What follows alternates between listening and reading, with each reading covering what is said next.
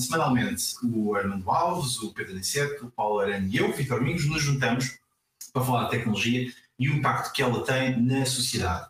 Em linguagem própria para consumo por seres humanos, ah, e não só. E também aqueles bichinhos que andam aqui a popular os microfones com cabelos. Ah, este é o episódio ah, X. 104. Um, aí está. É a mesma coisa. Exatamente. X104 é a mesma coisa. Bem-vindos ao episódio 104. Um, e hoje, temos um, temos, hoje estamos a testar coisas uh, completamente diferentes. A primeira é que uh, decidimos comer a sobremesa ao vivo, para toda a gente ver o que é que é, uh, o que é, que é este episódio quando nós estamos todos juntos. E depois nós decidimos convidar um, uma pessoa especial, que, que pá, um amante fervoroso da tecnologia, que infelizmente não pôde um, estar aqui presente connosco hoje. e estamos a testar uma nova tecnologia que é, que é quando vocês já repararam, o Celso Martins ao fundo tem uma cor diferente da nossa. Um, e é uma tecnologia nova 3D que nós estamos a experimentar. Um, portanto, eu ia pedir ao Pedro Niceto que tentasse esmurrar o Celso uma garrafa de Celso só para experimentar ver se isto está a funcionar. Efeitos especiais. Tentar eliminar a cena para ver se, para ver se não é para, para o carro pegar. Mas uh, hoje temos, temos connosco um, um convidado especial, o Celso Martim, que se juntou uh, ao nosso jantar e também a este, este, este nosso programa que nós fazemos há, há mais dois anos. Celso, muito obrigado por teres estado aqui. Obrigado, eu. É um prazer uh, gastronómico e social estar aqui convosco. Um, hoje, hoje nós decidimos uh, ter uh, um tópico extremamente importante e, e nós enviámos notas ao Celso para ele se preparar, porque hoje é uma coisa. Claro que não. Comeces que isto aqui mais um que não é o Sim, claro que nunca disse uma palavra de bocadinho pontos. Mais um que não é o mesmo. Exatamente. Não foi enviado, o mesmo que não foi enviado. Um, hoje temos um tópico bastante uh, especial. Uh, antes de mais, duas notas uh, para aqueles que costumam ver o Prima Qualquer Tecla. Nos dois últimos episódios, o Pedro Aniceto não estava entre nós e houve opiniões diversas em que, em que pessoas perguntaram do que é que tinha acontecido ao Pedro Aniceto, para ele não estar entre, no, no meio, não entre nós, assim aqui é. Um, ele sobreviveu um, a um impacto brutal no, na última semana. Uh, epá, foi, foi, estava assim com uma unha. Um, ele sobreviveu àquilo, mas ele sobreviveu e está aqui connosco. Ele pode depois também nos contar aqui um bocadinho essa história. Mas, uh, entretanto, isso o que quer dizer? Vai ser um DVD. Tópico principal. Sim. Ah, o tópico principal, exatamente.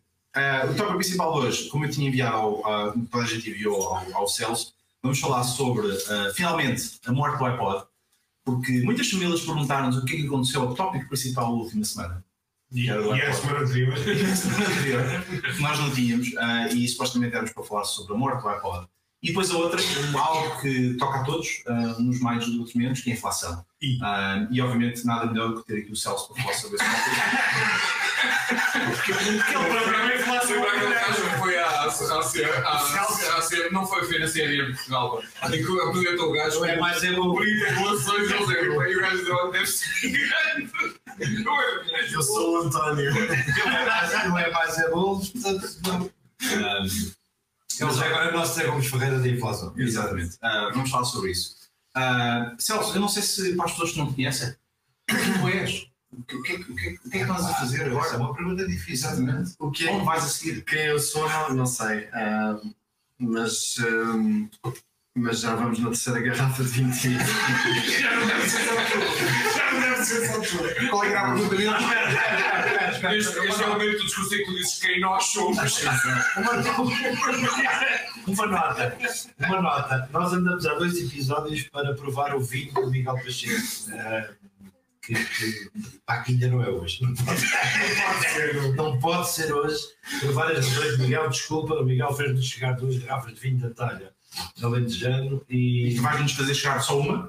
Pelos vistos, eventualmente, a coisa, se a coisa correr bem, até pode, não, pode não, não chegar nenhuma. A verdade é que ainda não pode ser hoje, Miguel, portanto lamento, eh, porque já, já, já temos uma cota, já temos uma cota de e-mail alcoólica bastante, bastante desenvolvida.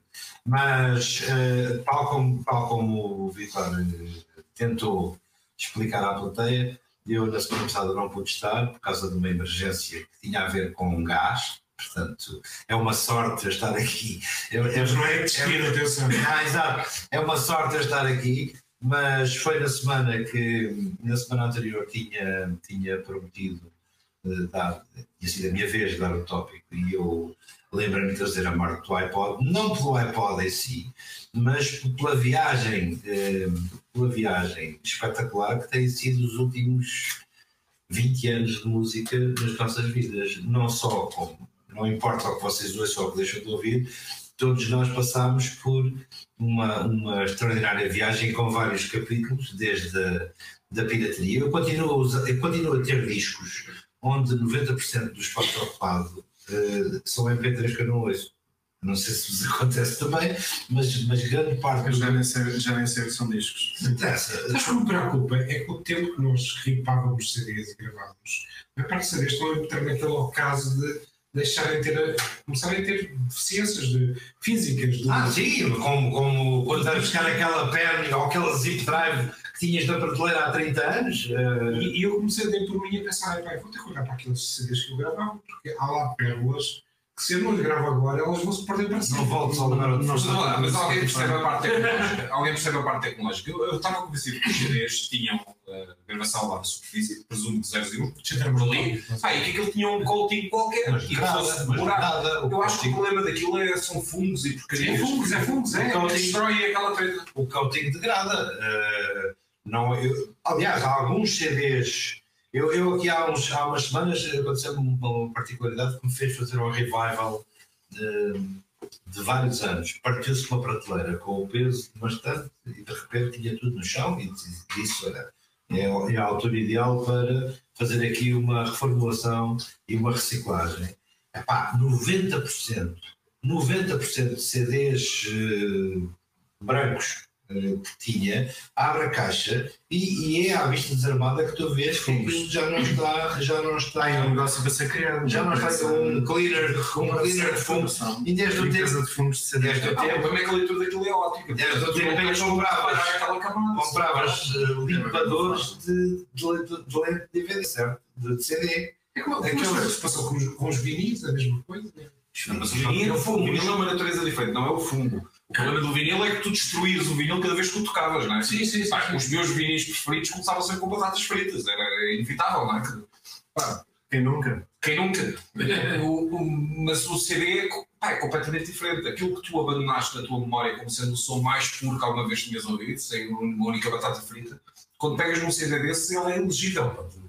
Mas agora pegando o tema, o tópico do iPod, ele veio substituir precisamente o CD. Foi a primeira coisa que a grande evolução que houve foi de que passas de um formato físico para, para um primeiro. Ah, não foi aí, Não, não foi não foi aí. único, mas foi, Não foi aí. em massa, em massa. Não foi aí. Eu. eu Antes, antes de mais, nós temos aqui o, o Pedro Aniceto trouxe o, Olha, o primeiro primeiro iPod que veio para Portugal. Mostra aí à câmera, óbvio. O primeiro iPod que veio para Portugal para avaliação era uma coisa muito rara.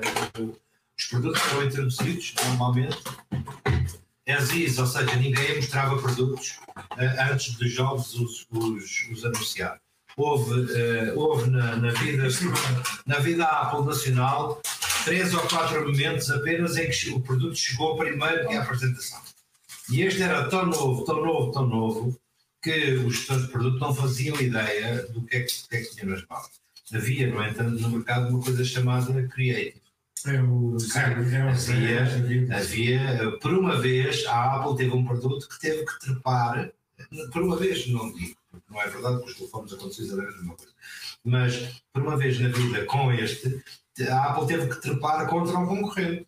E eu achava que era im- impossível bater com os preços que a Apple pedia por um, por um iPod, na altura 120 mil escudos, uh, que era, era absurdamente caro para ter um disco rígido que fazia uh, player de música. Um, era, era, era caro e face à concorrência que tinha players na casa dos 70, 80 mil escudos. Portanto, uh, aí uh, há episódios engraçados desse, desse tempo em que quando me pedem um forecast de vendas no primeiro, no primeiro ano, eu não sei o que dizer, porque Uma coisa é tu teres um produto que já tens história, que já tens uma noção, muda uma cor, muda um formato, muda uma, uma característica, sabes o que é. Uma coisa completamente nova, tens medo, por um lado, de estar a, a, a encharcar o estoque de um produto que pode não correr bem, hum, e mesmo na Apple isso acontece, há produtos que podem não correr bem, e aconteceu, infelizmente aconteceu com dois ou três, não foram muitos, mas aconteceu com dois ou três. Como é que se chamava a consola de jogos? Não mas isso não foi, não, não- felizmente esse não foi um problema. Cube, Eu tive um problema Cube, eu tive um problema chamado Cube muito mais grave, que me fez soar eh, bastante mais. Aquilo era ótimo, desde que não ligasses. Não, não, não, não é É verdade. lindíssimo o computador. É verdade, eh, o Cube só, ter, só foi a única máquina que me ardeu durante uma apresentação. Eu disse, não É- ligues. É a coroa de glória do gestor de produto, é estar numa plateia à frente e dizer, e agora vamos mostrar aqui como é que isto é fácil de desarmar. Vum, Desligas e de repente sentes fumo, cheiras, Ah, queimado, e dizes, uau! Fecha condensadores queimados. Exato. E depois vê-se o ar composto do Anicete, é por isso é que trazemos dois. mas mas eh, calhou, calhou nessa apresentação ter dois, porque tive um colega que vinha do outro lado com outra apresentação e que a sorte me protegeu de ter a máquina ali ao lado do palco. Portanto, não, foi, foi literalmente sorte. Mas, mas neste caso, eu, eu atirei o número para o ar. Atirei o número para o ar. Vocês vão se rir. 100 unidades para um ano. Hum, portanto, um plano de compra ambi- ambiciosíssimo.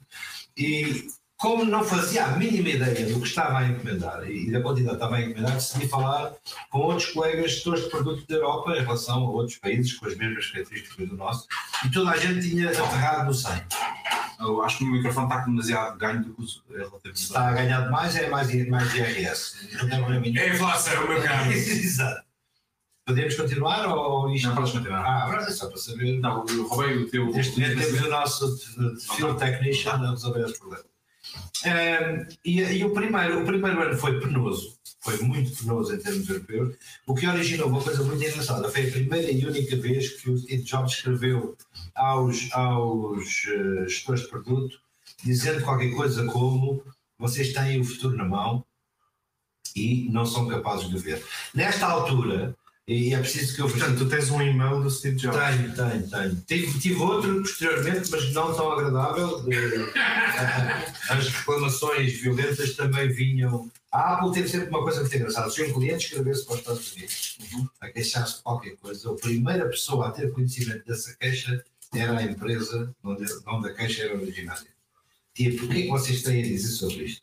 Eu depois decidia, eu, não importa o que, tu- o que, o que se dissesse, a gente, pronto, elaboravas a tua versão dos factos e depois eles decidiam normalmente a favor do cliente. Salomão. Normal, não, normalmente a favor do cliente, mas não deixavas de ter dado a tua opinião sobre, a- sobre, o- sobre o tema.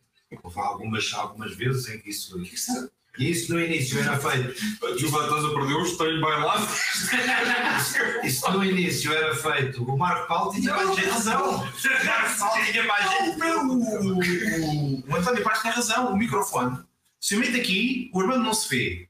Se eu meto aqui, o convidado não se vê. Pronto, Ah, é, é mesmo meu, pronto. Mas olha, põe entre as pernas. Não. Põe entre as pernas, dá um ar mágico. E já, já se vê o Armando e convidado. Não, mas, mas a- O António Paz está a dizer é que é muito grande. Aqui escrito. Muito bem.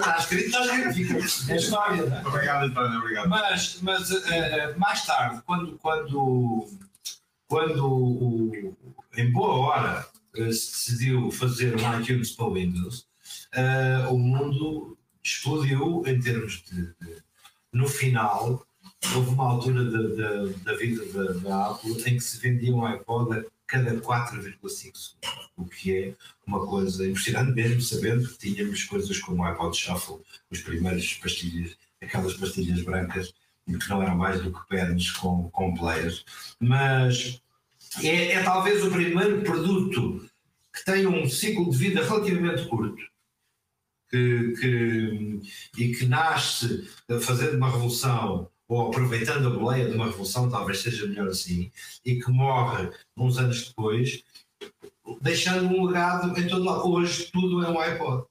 Sim. toda a nossa, todo o mercado da música mudou, isto obviamente, obviamente que é um clichê tremendo para, para os primeiros tempos, mas não deixou de mudar a cada vez. Hoje não consomos música da mesma maneira que consumias. E eu, lembro particularmente, inclusive, a imagem icónica foi a campanha de, do, do iPad, de, de- a imagem gráfica, que a- até hoje, mesmo Spotify comunicando, até hoje fica Aquelas, fica aquela aquelas silhuetas coloridas, aquelas silhuetas coloridas. tu olhas para aquilo e tu sabes exatamente, reconheces. ah, há desconhecer hoje, pelo menos da nossa geração, tu percebes de onde é que aquilo vem e representa uma nova forma, nova forma de consumir música. Mas repara como o tempo eh, apagou em 5 ou 6 anos. Hoje vais a- aos consumidores jovens e falas do conceito de iPod e para eles é completamente. É completamente já é. Eu estava- eu estava a imaginar as minhas filhas a verem este podcast. Já se apagou. Já se apagou. O, eu não, o próprio termo, nada do que é que estamos a o próprio termo podcast deixa de fazer sentido. As pessoas dizem podcast como se dissessem Castelo de São Jorge. O Vitor diz outra coisa, mas pronto. Que é? Ah, não não faz. certo. Mas estavas estavas a dizer que as tuas filhas olham, olham para isto e já- elas, como é, como é que. Que- Obviamente que isso mudou a forma como elas consomem música, é isso? Nasceram num contexto completamente diferente, com ferramentas, tecnologias completamente diferentes da nossa história. Que E idade é que elas têm, Celso? 15 e 17, espero Ah, não, estarem A minha neta faz hoje 8 anos e dá ordens vocais ao. Não usa, não usa texto para input de, de search. Sim. É, é vocal, é tudo vocal. Eu não faço isso. Eu continuo a escrever. No último episódio falamos do Google AI, este conceito computação ambiente e está presente e que não é, não é os interfaces naturais que nós tínhamos de teclado ou mesmo no iPod que selecionavas. No futuro, eu não estou a ver que isso volta a acontecer. Que tu dás, dás ordens por voz e consomes música. Não estou tão certo disso. Não estou tão certo disso. Ah, a história das canetas, a história das canetas que foi tão cara a produtos. Isto é um Newton, isto é, um, é o bisavô, é o bisavô do, do iPad E do iPhone, até. e do iPhone, sim, de alguma maneira. Para o iPhone eu chamo-lhe mais um Handspring, um Visor, um Palm, uma coisa qualquer. Tem vermelhos.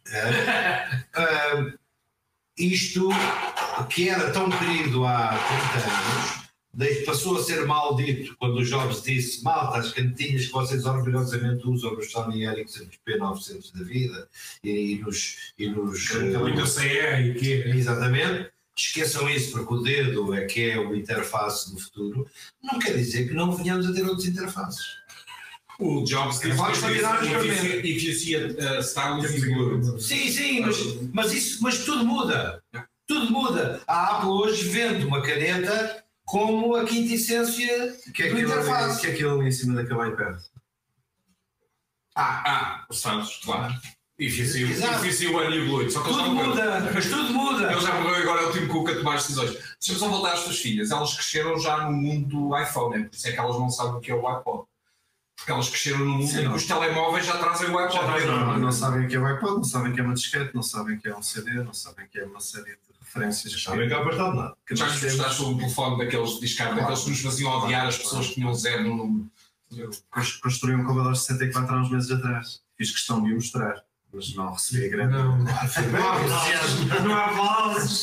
Tipo, o que, eu, o que eu queria mesmo é que me levasses não sei onde, não é? So, what, não é? So, what? so what? Qual é o, qual é o excitement de, de, de construir? Isso dá para fazer NFTs. Houve, houve umas horas em que eu brilhei porque houve uma apresentação na escola delas em que, em que se falava de computadores antigos. Ah, ok. Está o cota, está o cota para, para falar, não é? E eu consegui brilhar um bocado. Mas levaste, levaste, levaste esses devices antigos para? Contribuí com as artefactos e e. todos os tantos tipos de Não, eu não veio, eu não veio, mas foram Levaste Tinha carbono 14.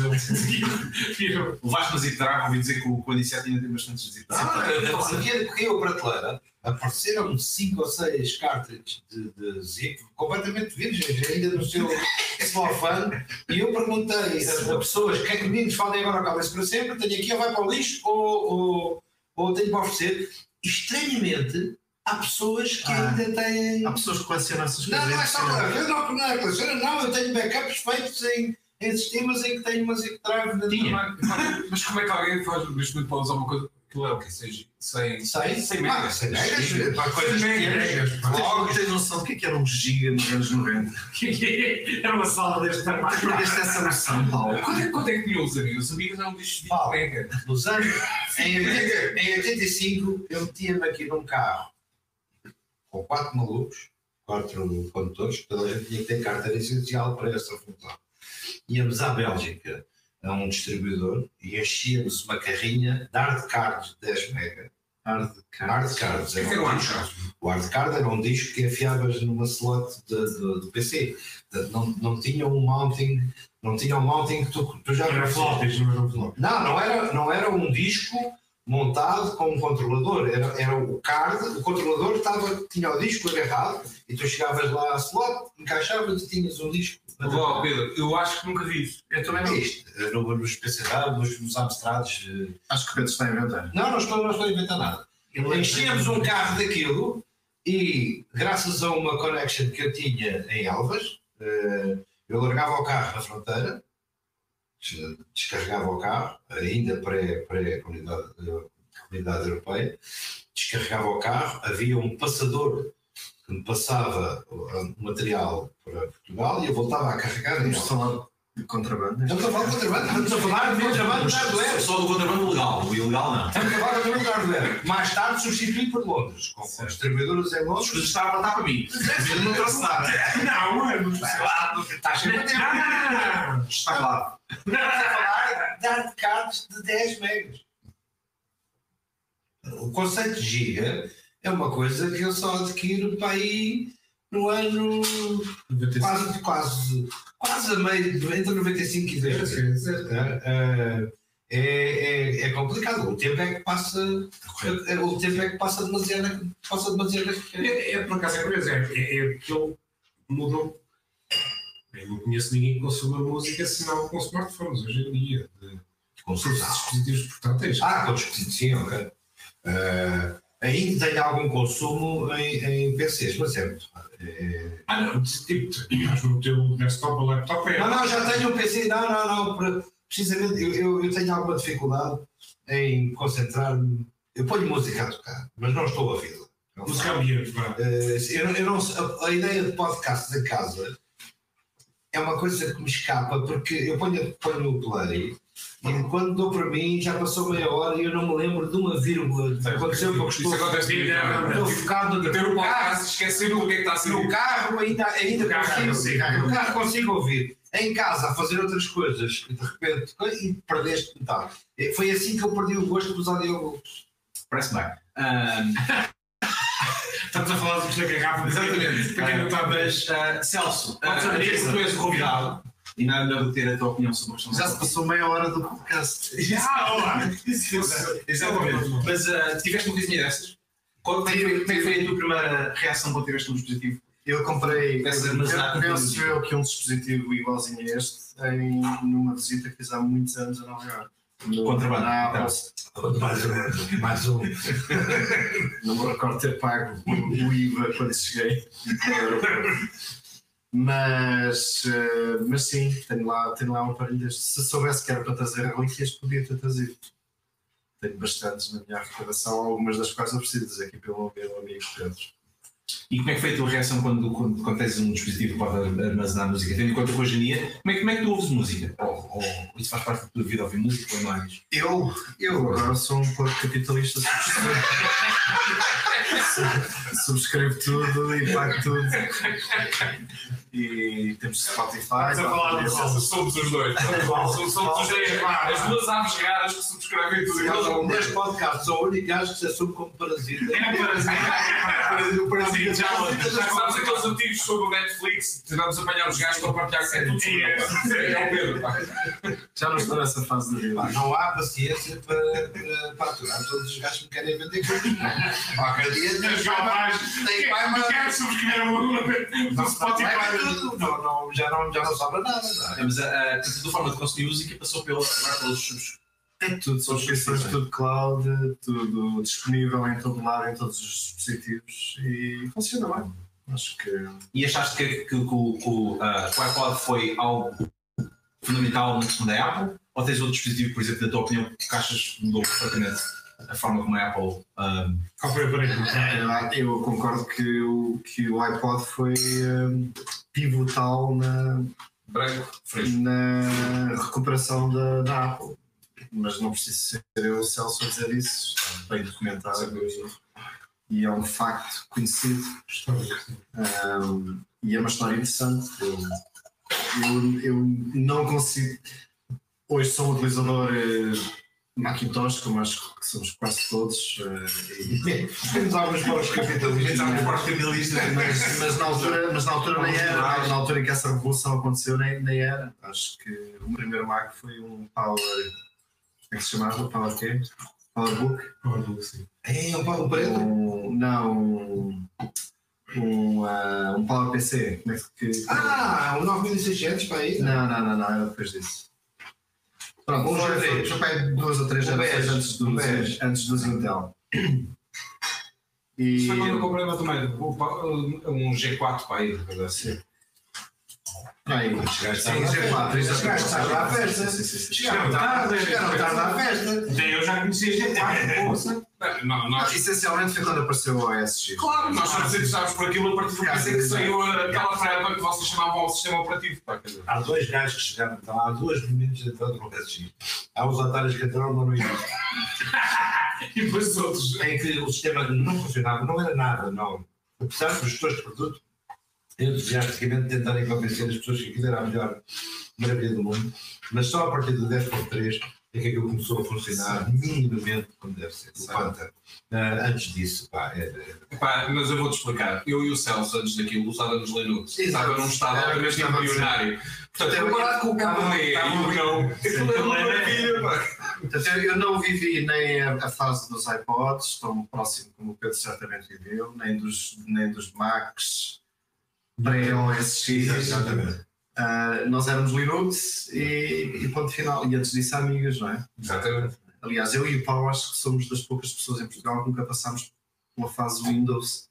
Certo. Eu, pelo menos, não passei. Não, Também não, não, também não. Eu tive ali um momento em que quase tive quase a ceder. depois, três- depois saiu o 3.11 e eu disse acabou, é aqui que eu, é aqui que eu deixo e, e, e fui, e fui, para, fui à minha vida para o outro lado. Vocês não tiveram uma fase Atari? Não. A amiga, Commodore. a amiga. Nunca. Commodore A 64. Atari, a Atari era o rival. Sim, está bem, mas podiam ser. Eu, o facto de, do, facto de, de, de eu conhecer o rival também posso confrontar. Atari era ridículo para nós. Não sei se era ridículo. Houve um mercado, houve um mercado. Vocês não tinham a, vers- a, Tinha um bom processador. Não, mas vocês não tinham a necessidade profissional de o ter. Eu tinha o mercado da música também, que era essencial. Na altura, a Atari era o rei. A Atari tinha alguma penetração. Era o rei, era o rei, era o rei, era o New Kid on the Block da Não, música. não. E então havia que, havia que cavalgar esse, Eu, esse cavalo. ah, eu, eu, eu Atari não tive, tive, mas foi uma, a versão Otário da coisa. Atari. que foi na altura que comprei ah, uma questão mais ou menos profissional. O meu pai, um 386 DX2, sem compressor matemático. E depois o compressor matemático ma- custou mais do que propriamente o CPU que estava lá. Havia as placas com coprocessadores na Mais um mito, mais um mito urbano, mais um uma, uma placa de floating point, não é? Eu vou-te falar agora de um trauma, pá, que é indecente falar, pá, mas como estamos aqui entre amigos, pá, o trauma que foi ver a Commodore falhar. Sim. É pá, foi, Opa, foi uma coisa indescritível. quantos é que tu já viste falhar? Há uns que dói mais. Há uns que dói mais. mas, mas eu e o Celso, dentro de tudo o que vimos falhar na vida, aquele foi, epá, foi a coisa que mais nos abalou, porque nós estávamos pá, envolvidos naquilo até o Eu pescoço. sei, sabes uma coisa engraçada que aconteceu há uns anos? Havia um cofundador da Commodore na Europa, que é um alemão, cujo nome agora não me recordo, Dita qualquer coisa. que era o representante da Commodore na, na Europa. Se calhar tu até sabes quem é. E ele já é velhote, já, já deve ter 70 e tal anos, 80, não sei, não faço ideia, nem sei se ainda é. Mas há uns anos atrás ah, ele aparece no, no Facebook, quando eu ainda tinha Facebook, a dizer que, que encontrou um estoque de 100 Commodores Amigas 1200 e se alguém queria comprar esses, esses. Não Novinhos sou, em não folha, sou o único, não sou o único a ter máquinas com 30 anos de, novinhos calhar em folha, nunca tinham sido abertos, brand new. Acontece Compraste algum? E eu fui dos primeiros a. Ah, eu não sabia. Enviou um para casa. E ainda não abri a caixa, está lá. no É sério? Caramba, pá. Eu, eu ofereci ao Celso E lá todo. um Atari 500, um, 800XL, brand new, eh, plástico, tudo eh, rigorosamente no, ponto. As, pessoas vão dizer, "Epá, como é que este gajo arranja material? Pá, são restos de stock que, em alguns casos, ou ficaram à ordem de insolvências durante anos, até que o tribunal disse, "Epá, esqueçam lá isso, livrem-se disso. É para dizer achados do, aer- do aeroporto quase. Não, não, não, mas eh, no caso, e depois tenho o sótão dos meus pais, que é um perfeito mistério. Eu cada vez que lá entro, eu cada vez que lá entro, eu guardei lá coisas que. Pá, há- não, há, há pouco, há pouco tempo alguém me pediu uma coisa que já ninguém pede a ninguém, que é que lembram-se daqueles módulos vermelhos para guardar cassetes que eram encaixáveis, uma coisa de plástico. Tenho uma vaga ideia. Basicamente eram umas coisas que se punha na parede e que faziam de, de, de distante de cassete. Alguém me pediu daquilo e disse: Eu tenho lá um caixote com, não sei em que estado, mas tenho um caixote com algumas centenas. E vou encontrar coisas, algumas que me fazem vir quase as lágrimas aos olhos. Joysticks. E os teus pais guardaram. Aquele, aquele, Ele é que vou falar. aquele, aquele, aquele sótão é uma espécie de. Lembram-se da cena final do, do Indiana Jones, quando o gajo vai guardar lá. Sim, sim, sim. sim. Vai- Tem armazém, É assim- e a água está lá É assim que eu me lembro daquele, daquele, daquele, daquele sótão. E eu abri uma caixa à procura dos famosos, eh, dos famosos suportes de cassete e encontrei quick, joysticks Quickshot e Moura Relvas. Campson. Moura Relvas. Isso, não sei. Moura É Relvas o eletrónica. Spectrum. O Moura Relvas eletrónica. Os do Amiga, aqueles muito famosos. Os os eu- campos, os action cups, não é? Exatamente. Esse Mas- é outro nome. O Moura Relvas TV, foi uma empresa, era uma empresa da, da, Vila Nova de Gaia que fazia joysticks industriais para máquinas de, de arcade Ah. e que viu ali um furo e fazer uma. Um, pá, o, o, o interface daquilo era absolutamente inacreditável porque uh, a programação era mecânica. Tinha um pente que entrava no- num- numa bordezinha onde o joystick estava ligado e que dizia quais eram as keys que aquilo E mudar. tinhas que mudar o pente cada vez que mudavas de conjunto de teclas compravas um pente novo. Era barato, aquilo não, não, o é que era um negócio, os pentes eram caros. Portanto, há, um, há, um, há toda uma, uma arqueologia de música eh, DRM, quando, quando de repente quando de repente um cliente me diz ah não, isto agora é MP3, não está a dar, vamos para formatos lossless em que não há perda de sinal. Eu, te- eu tenho clientes. Vocês conseguem perceber a diferença? Tenho clientes, eu tenho clientes que conseguem. Eu já disse, não, eu não acredito. Não, tenho, eu tenho, eu tenho tipo de empresa que, que se dá o trabalho de, de percebe essas pequenas diferenças. Eu, eu tomar não o faz questão de investir forte e feio em. Eu ainda pensei, ok, todas as minhas aparelhagens e colunas até hoje eram uma trampa e é por isso que eu não percebi a diferença. Pá, mas eu fui a uma sala de um gajo, que era audiófilo, como é? Eh, Pá, o gajo meteu, vamos todo orgulhoso a mostrar a diferença à mesma música duas vezes. Pá, eu juro que eu não consegui distinguir nada. Mas isso é óbvio.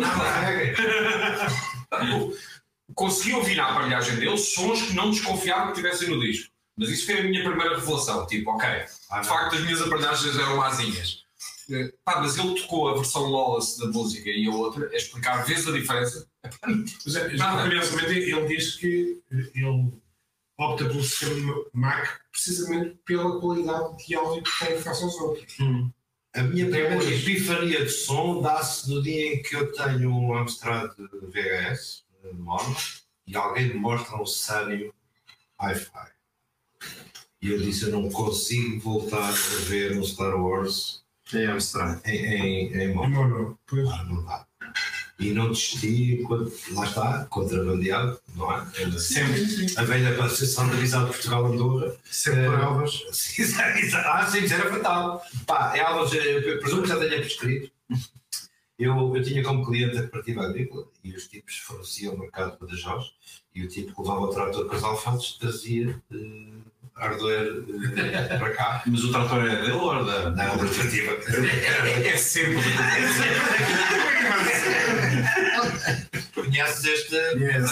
Ah, ok, ok, só para- Não queríamos que ninguém ficasse fora deste. Olha, às vezes a gente tem de explicar Este gabinete de publicidade. Sou grande fã dessa. Bem, muito bem. o que é que a gente tem mais para dizer sobre, sobre o iPod? Ah, Morreu. ah, morreu? O iPod morreu, vivo o iPod. Exatamente. Long live the king. Agora, o que é que vai ser o próximo iPod? Não vai haver. Não vai, vai. não vai.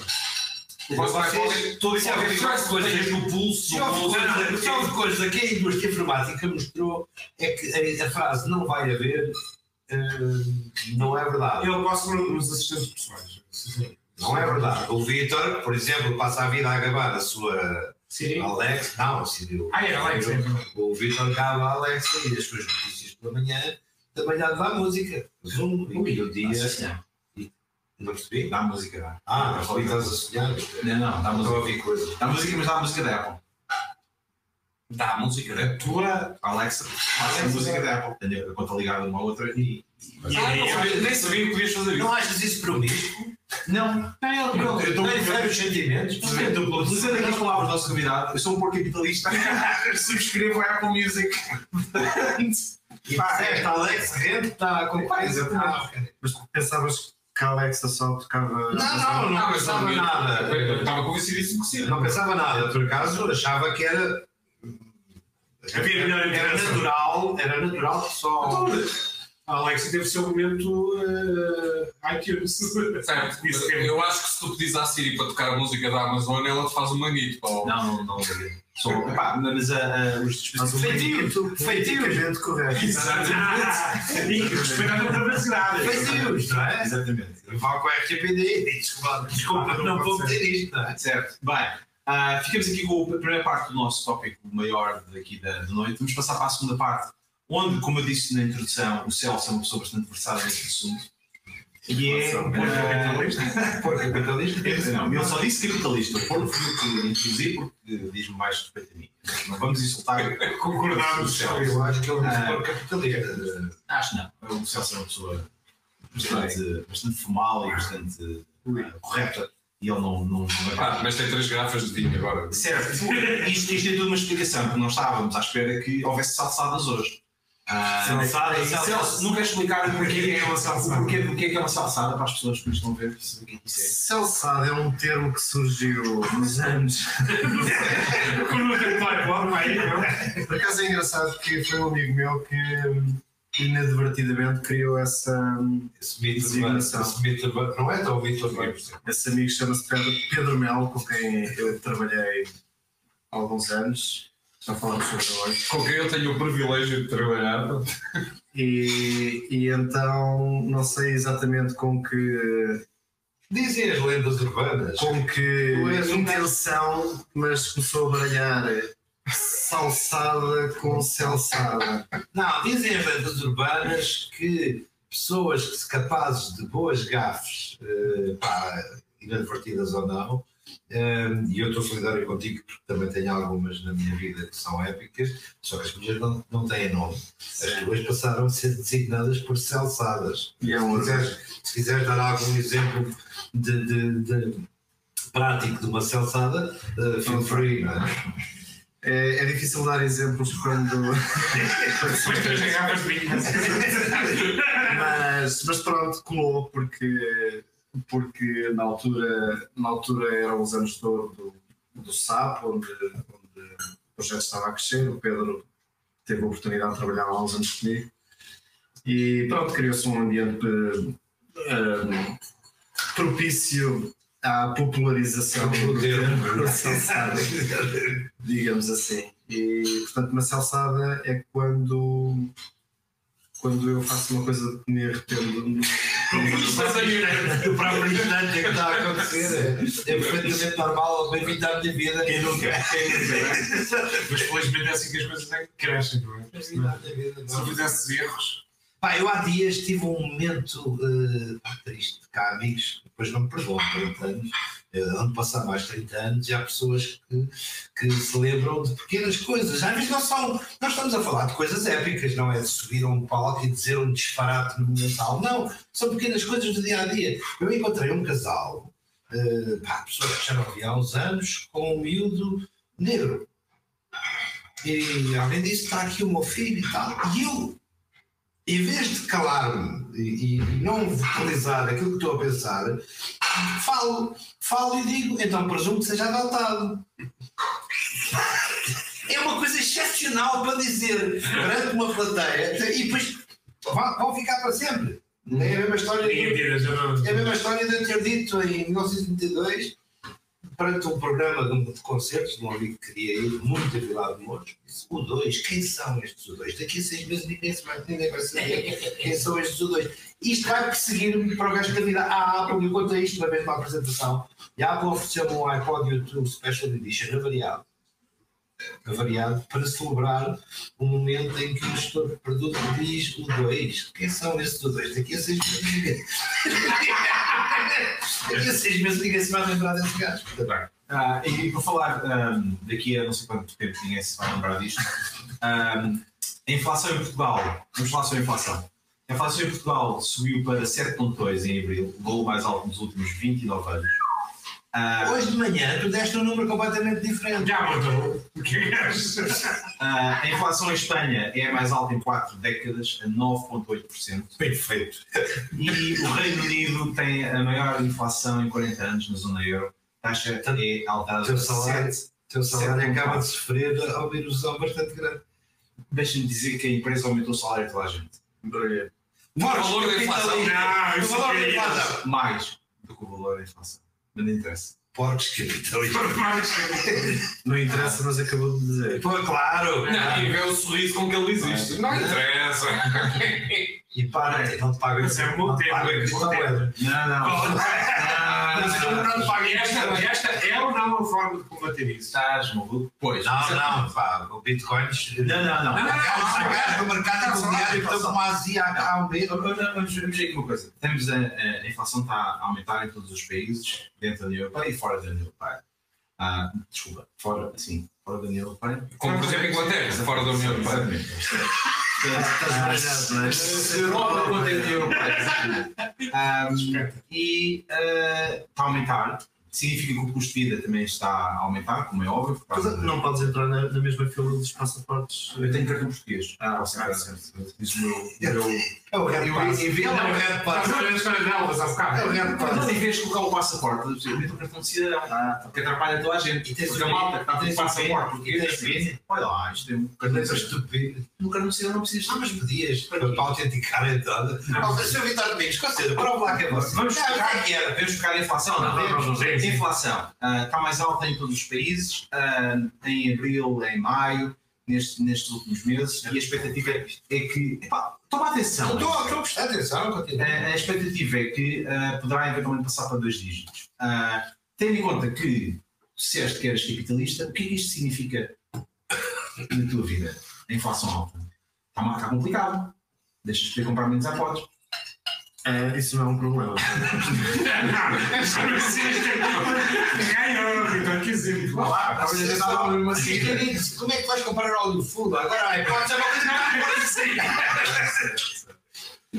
Pois, a inflação. Um, devia ter lido o memo. Não, eu ainda me lembro do tempo do Mário Soares, para que era uma coisa bestial, bem, que o gajo negociava os aumentos com os sindicatos. pá. Eu não quero saber o sempre. 12%, Casa da Moeda, imprimam moeda. Casa da Moeda imprimia moeda. A inflação subia por 13%. Eu medo sempre Isto acontecia todos os anos. Há a velha piada do gajo que diz, não me interessa se sabe a inflação é muito pouca que eu medo sempre 10 euros. A verdade é que os custos da da- da instabilidade política, geopolítica na Europa, sejam eles especulativos ou verdadeiros, ou seja, Já vem atrás. Sim, já não é, não é, não é uma coisa nova. Mas eu, só, eu, eu estou particularmente atento por questões que se prendem também com, com uma parte de, de- residual da minha vida eh, profissional a preços de cereais.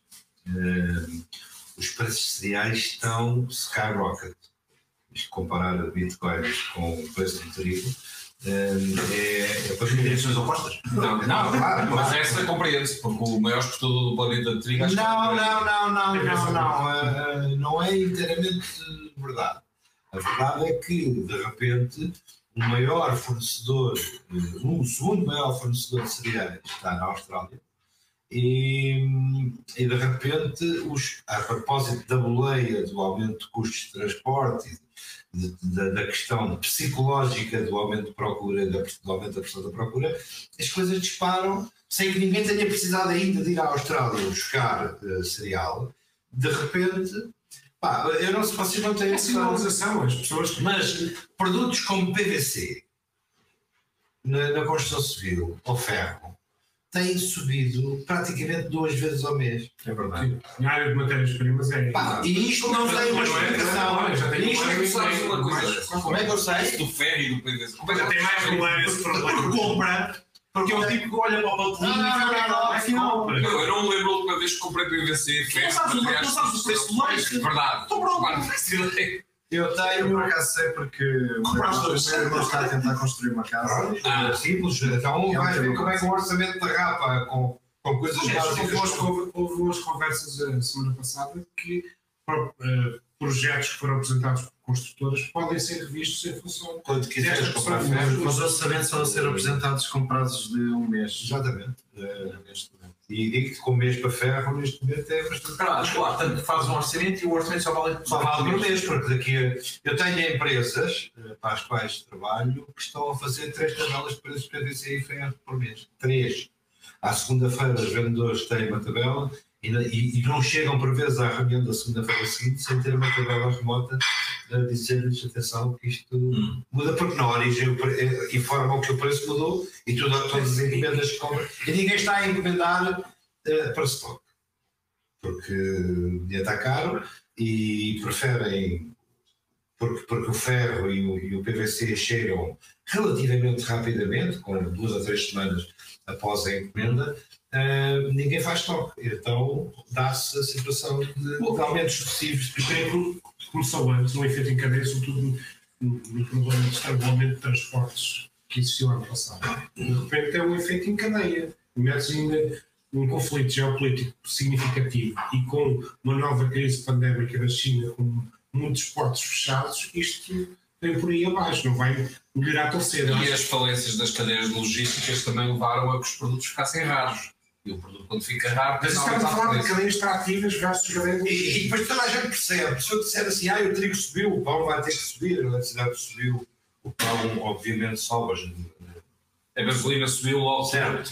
Mas há produtos que os- as pessoas não têm o, o mindset virado para ele. Se vocês olharem para a cotação da cerveja de PVP eh, nos últimos dois anos, vão ver seguramente 35% de aumento eh, no preço de venda à pública.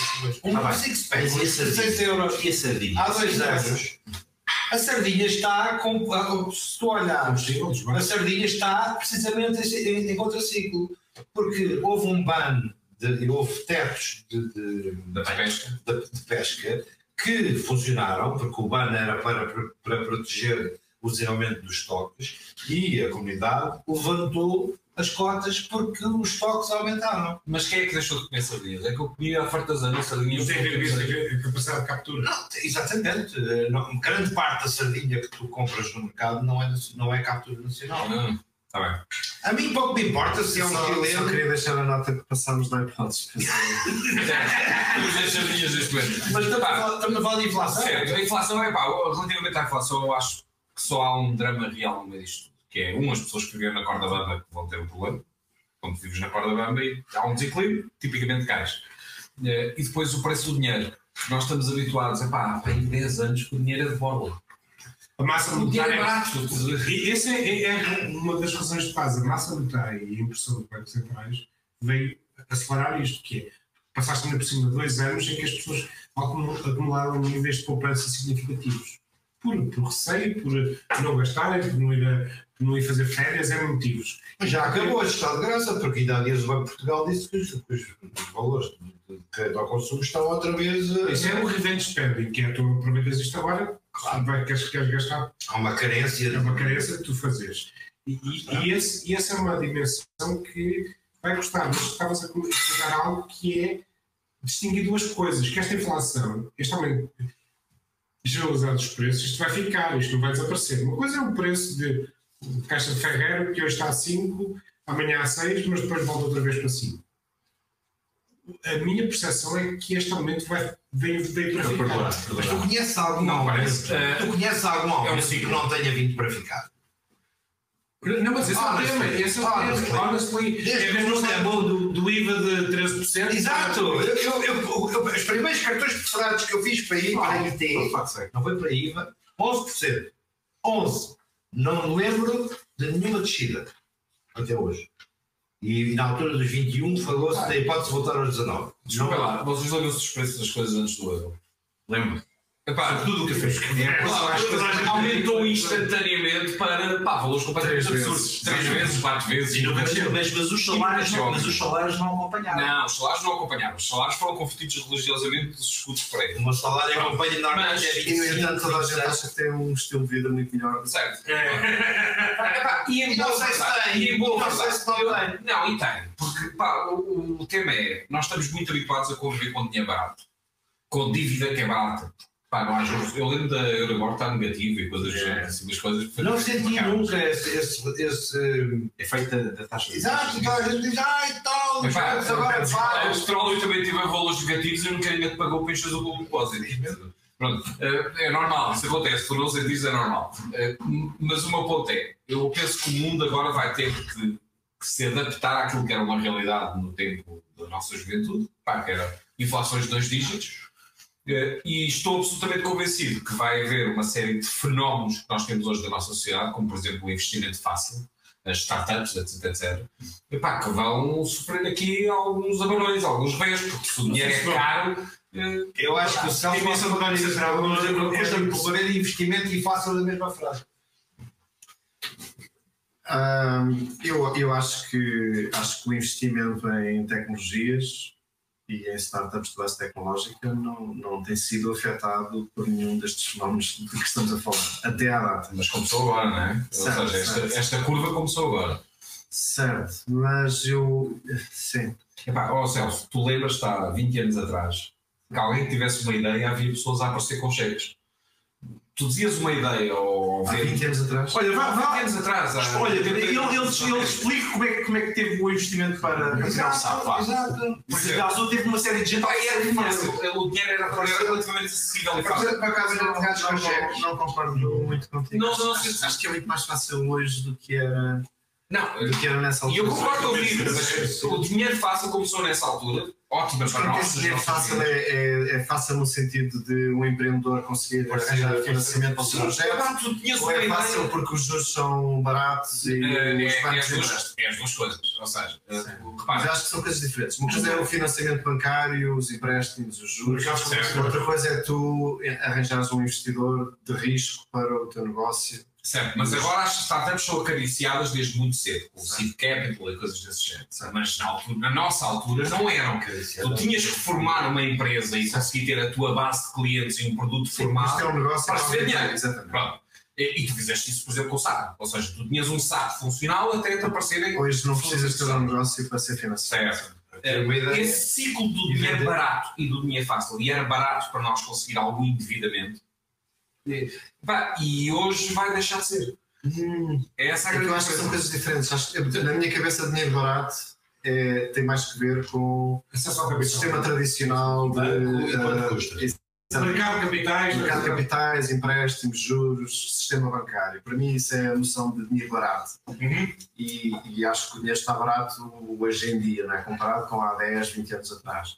Outra coisa é a capacidade de, ac- de aceder a instrumentos de financiamento de projetos de risco, Certo. nomeadamente startups, ah, que é um fenómeno muito recente em Portugal. Tu, há 10 anos atrás, tu não tinhas um único veículo de investimento em startups em Portugal.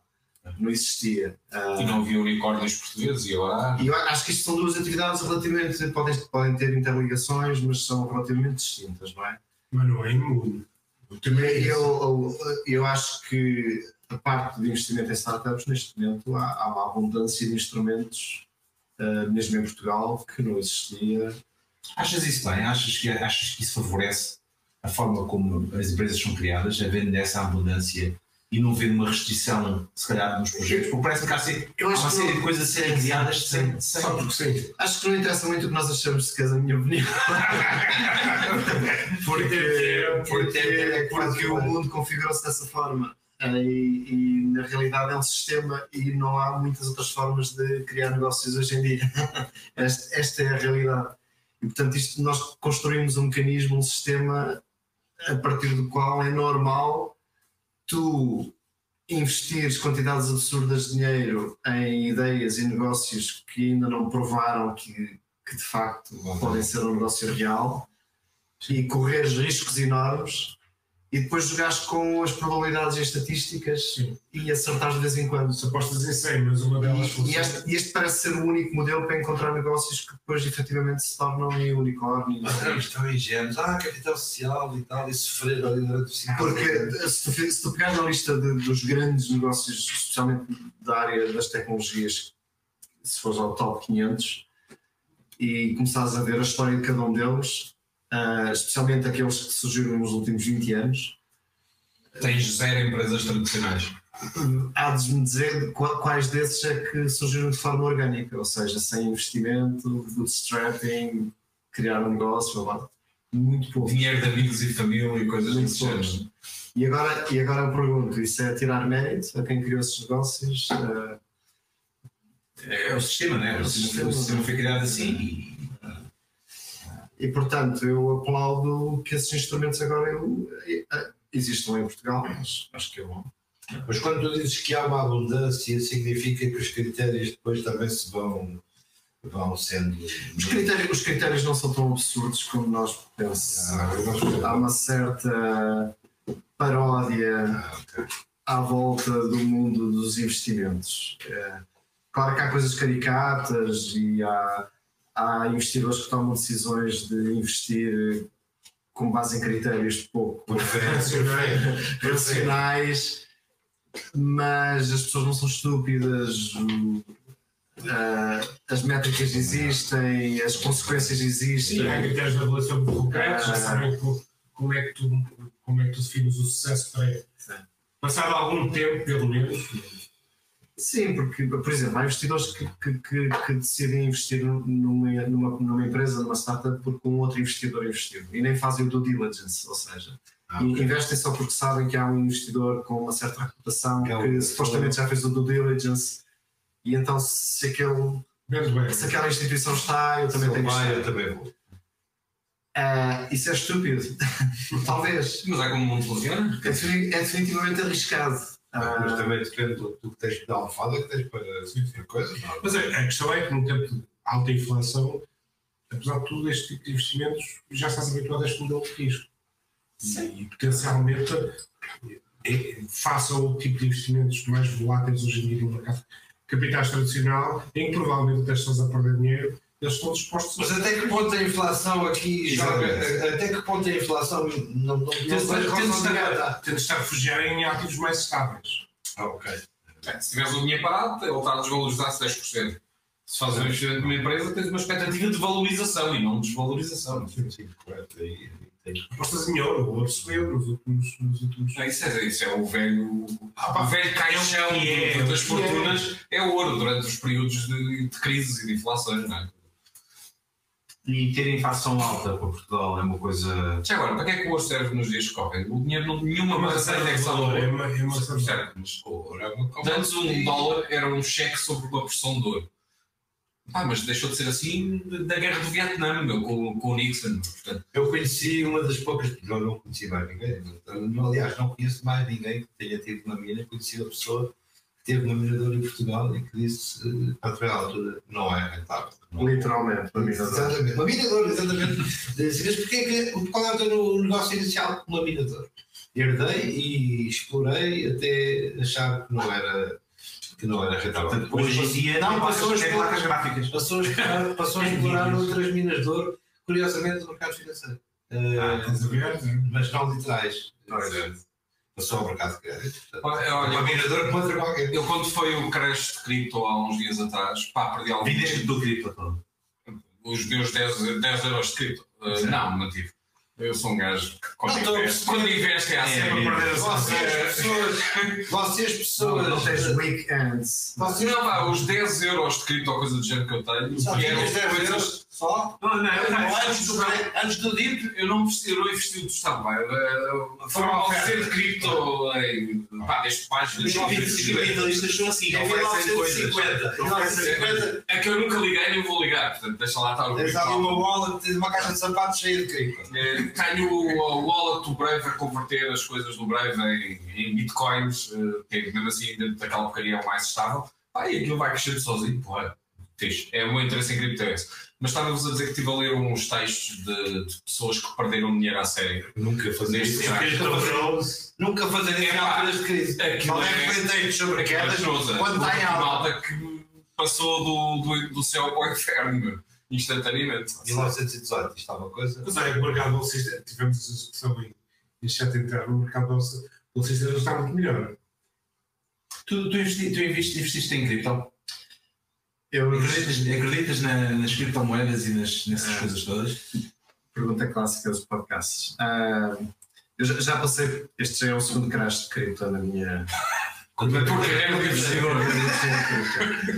Já, já tive o meu momento de cripto, tive uma sorte enorme, precisei investir, meti dinheiro na- em cripto numa certa altura, tirei dinheiro porque precisei pura sorte e foi na altura certa, não me posso queixar. Ah, Portanto, não foste o pato.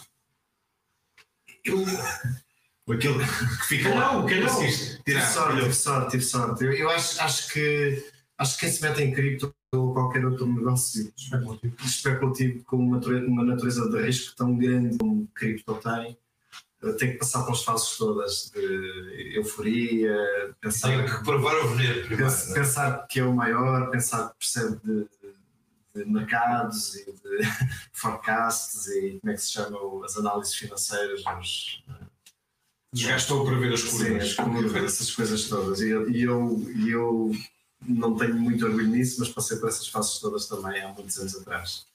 Hoje, de longe, eh, eh, perdi muito interesse na, na questão do, da tecnologia blockchain e em cripto. Não porque eu não acho que a tecnologia é interessante, não, por, não porque eu não acho que haja potencial para encontrar eh, casos de uso interessantes. Esse é o meu problema com a tecnologia. É que eu acho que é uma tecnologia à procura de um problema para resolver. Eu não Tenho sei, não sei. todo. Não sei, não sei porque assim, nós já temos uma certa idade, não é? E, e eu acho que há coisas que acho que Precisava dizer isto. Nós, vocês. Nós não sei, mas nós, nós já, nós já sabemos de algumas coisas intuitivamente só pela quantidade de experiências que tivemos na vida.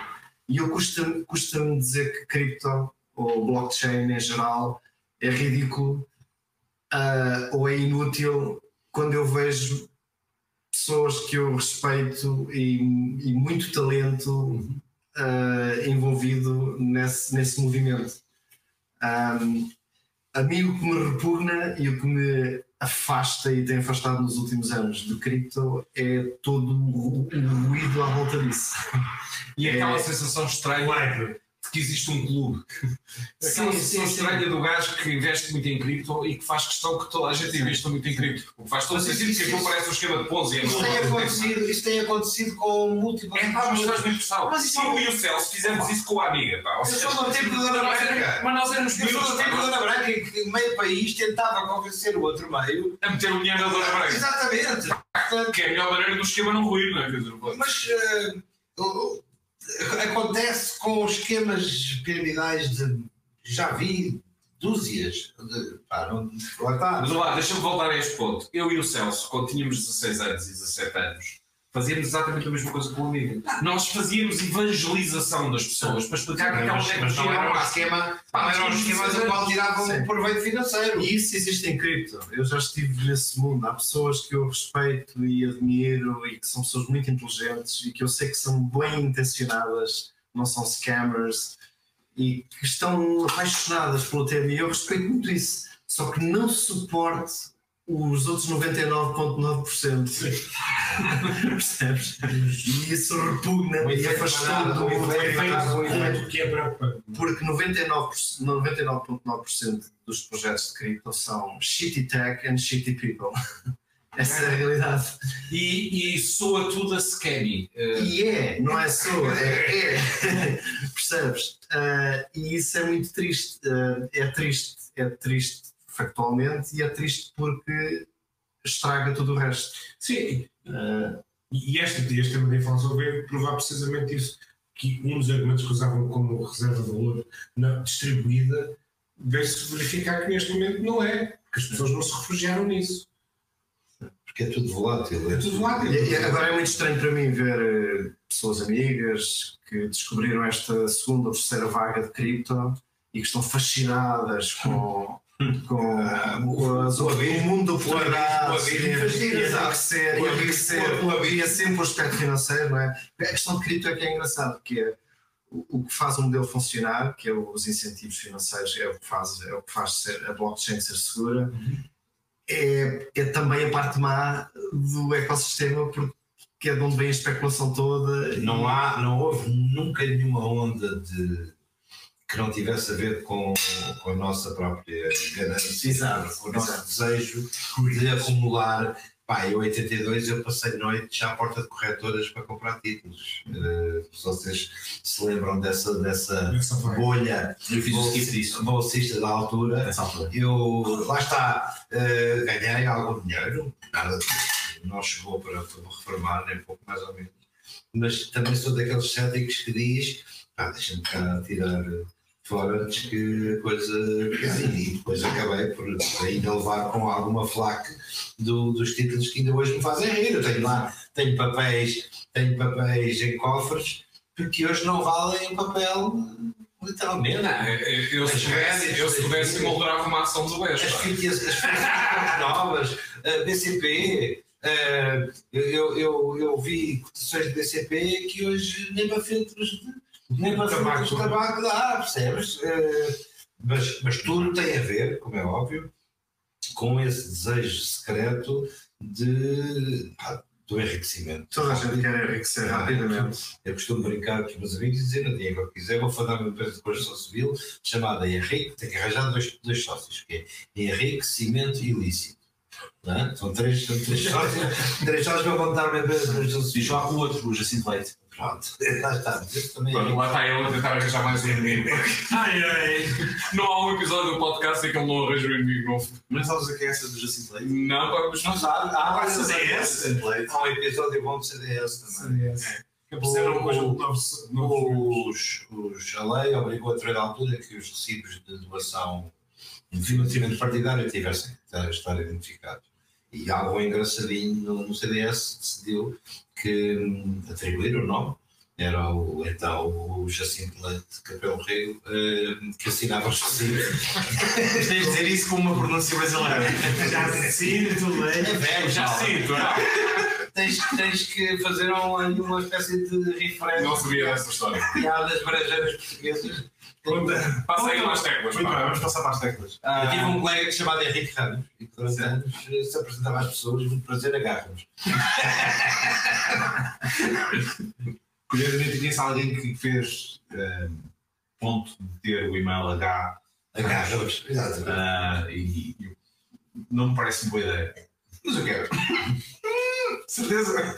Não interessa. Bem, muito bem. Vamos passar para as teclas. Ah, tu não estás a par disto, mas ah, eu te expliquei. Cada um de nós traz uma tecla.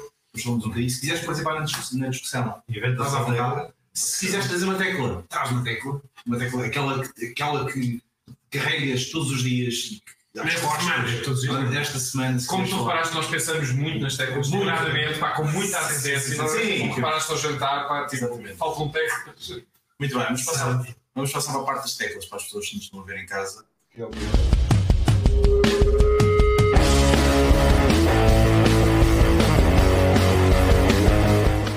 o Alicia estava aqui a perguntar quem é a primeira tecla, é do Urmano, como sempre, ah, e ele quer-nos trazer a tecla de R de Reply All. Porquê, Armando? É, Reply All é um pouquinho meta, a tecla tem a ver com podcast. Um podcast. podcast. Depois das garrafas de vinho já. É, é, são garrafas de vinho. Ah, o Replay All é um dos podcasts mais populares da rede Gimlet, que foi vendida por 270 milhões Lá está. ao Spotify, porcos capitalistas. É falar de Nem inflação. nem sabia o que é isso era, nem sabia o que é que era a rede. Mas estávamos a dizer um pouco capitalista. Isso. E ah, Já ouvi falar do Joe Rogan. Não, não. Não, esse foi 100 milhões, pá. Este foi 200 e tal milhões. E eu nem sabia que isto. Foi mais do que o foi uma guerra, é um estúdio. Então, o Rogan foi 100 milhões, mas era um podcast. A Gimlet, a Gimlet foi adquirida em 2019 pelo Spotify por 230 milhões e tem um conjunto de podcasts, do qual o Replay All, que é um podcast sobre a internet, eh, podcast sobre a internet que tem o, eh, Alex, eh, Alex e o Who cares? Alex, Alex, Alex who cares? Growlitz, right? Okay. Estás a olhar para mim? Eu nem sequer sei que era a rede, eu não é isso. E estás a perguntar o Não, nome. mas, mas pronto, só, só tem dois apresentadores, já normalmente costumo rodar por mais apresentadores e, ao início deste ano, em janeiro, falamos também do Jadam Abumrad, que é do Radio Lab. Eu gosto muito de podcasts sobre este podcast. Podcast. E, eh, e é curioso como vês algumas, algumas pessoas que marcaram este, esta área de comunicação que estão a abandonar os seus projetos iniciais.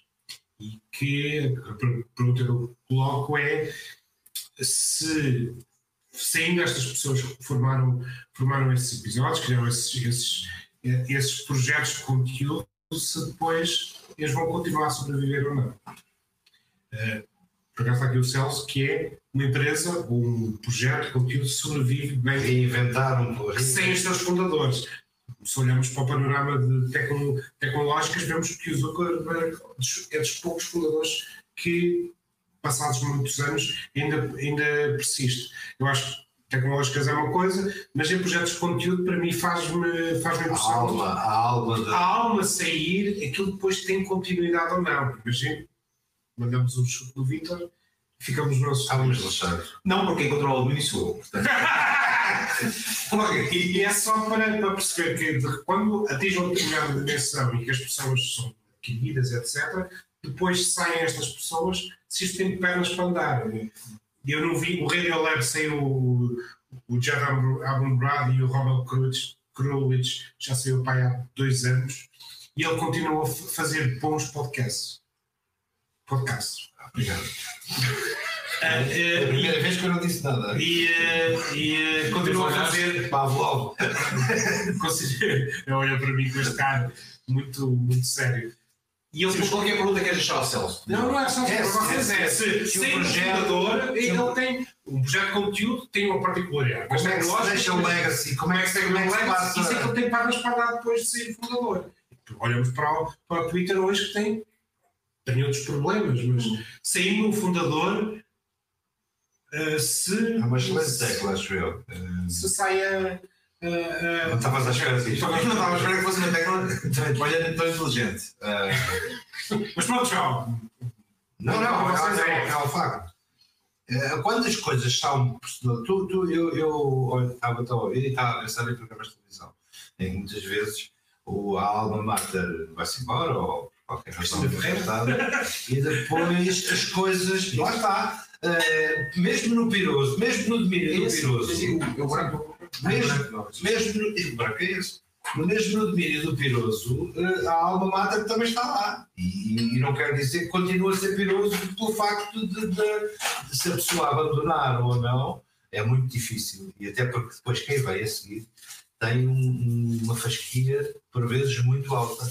E, ou as coisas se reformulam e as coisas já não têm a mesma natureza de- do inicial, e porque as empresas também evoluem, também se, também se movem noutros sentidos que, que não, que não no inicial, mas há sempre aquele fantasma, quem vem a seguir tem sempre aquele fantasma do, do êxito, ou do brilho de quem, de quem fundou.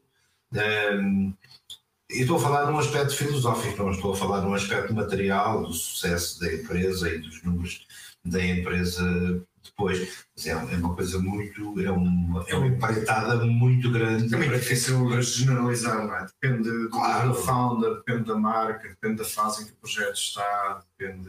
Porque o que me parece, para mim, é se tens um, um projeto de conteúdo que é uma coisa mais contida, que é isto é assim, contém estes pilares e toda a gente está clara que, que ele não pode viver sem aquilo. E se isso é transmitido de forma muito consciente e as pessoas que pegam no projeto sabem disso, podem dar O continuidade. problema é que depois tentam restabelecer outros pilares. É isso, depois querem dar, querem pintar, Ah, não punham. Já não quero Eu só acho- quatro patas. Eu acho que é como sair o vocalista de uma banda. Há algumas que sobrevivem à mudança de vocalista.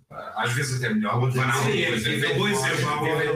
Van Halen, mas Van Halen é exceção. Porque pá, há muitas bandas que não resistem à saída do vocalista. Pá. É, é muito difícil. Um Joe Rogan Experience sem o Joe Rogan pá, Sim, isso é esquisito. É seria o Experience. é vão ser o Elon Musk, não é? Exatamente. Já foi, já foi. Eu, Mas dá para planear, essas, essas coisas podem ser planeadas. Aliás, as empresas americanas até fazem isso muito bem, ao contrário das empresas europeias. A, a sucessão dos CEOs e dos fundadores é uma coisa muito natural em projetos americanos. Sim, e há qualquer mas olha, olha para coisas do nosso tempo e que tiveram muita visibilidade.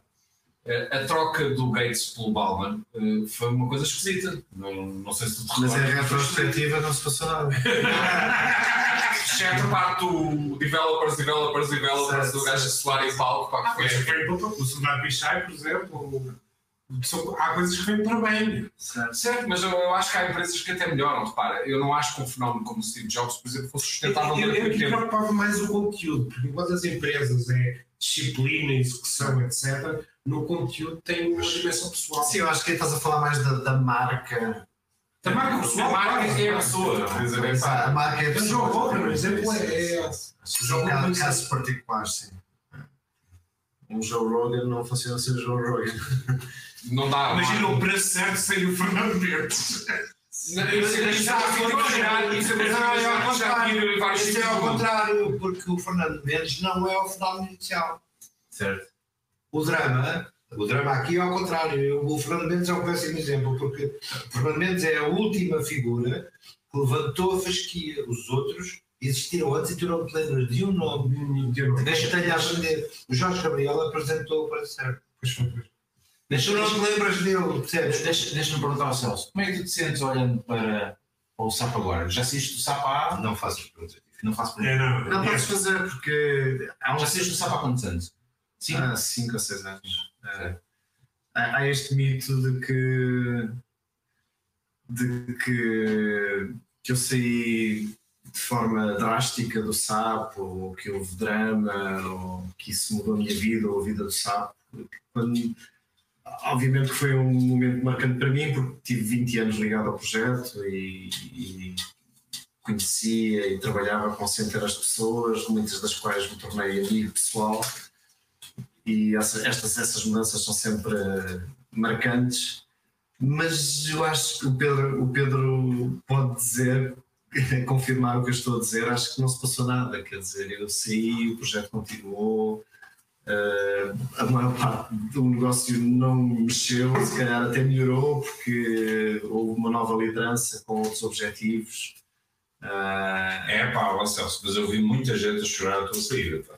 Certo, Muita mas- gente. certo, mas uma, uma coisa é a cultura da empresa, as pessoas que trabalham lá, as implicações que uma mudança de, de um fundo, da- que a saída de um fundador pode ter na vida dessas pessoas e na cultura da empresa. Outra coisa é, é o negócio propriamente dito e aquilo que o projeto representa para a sua audiência e, E o bottom e, line. não- e aí não mudou nada, se calhar até melhorou. Se calhar até. até e, e depois ainda há outra vertente que é quem que é o acionista, não é? Neste caso a Altice. E a minha saída foi muito pouco dramática, ao contrário do que se pensa, porque foi completamente tranquila. Foi, eu tive tempo para planear, para interiorizar a decisão, ah, para falar com a equipa, para falar com a Altice. Eu não tenho nada contra a Altice, nunca tive. Acho que o que aconteceu à PT não foi culpa da Altice, de certeza absoluta. Certo. Posso não, Eles só compraram o cadáver. posso não alinhar com os estilos, pode- mas isso são opiniões pessoais. Há quem gosta, há quem não gosta. Eu simplesmente achei que era a altura de mudar e era um fim de ciclo e não, não tinha forças para passar por uma série de coisas outra vez. Ah, Não, é, e. Desculpa, Deixa-me só dizer, os últimos dias do Celso Sá, eu por acaso acompanhei, não sei se te lembras, fomos uma vez almoçar e estava a haver buscas na PT.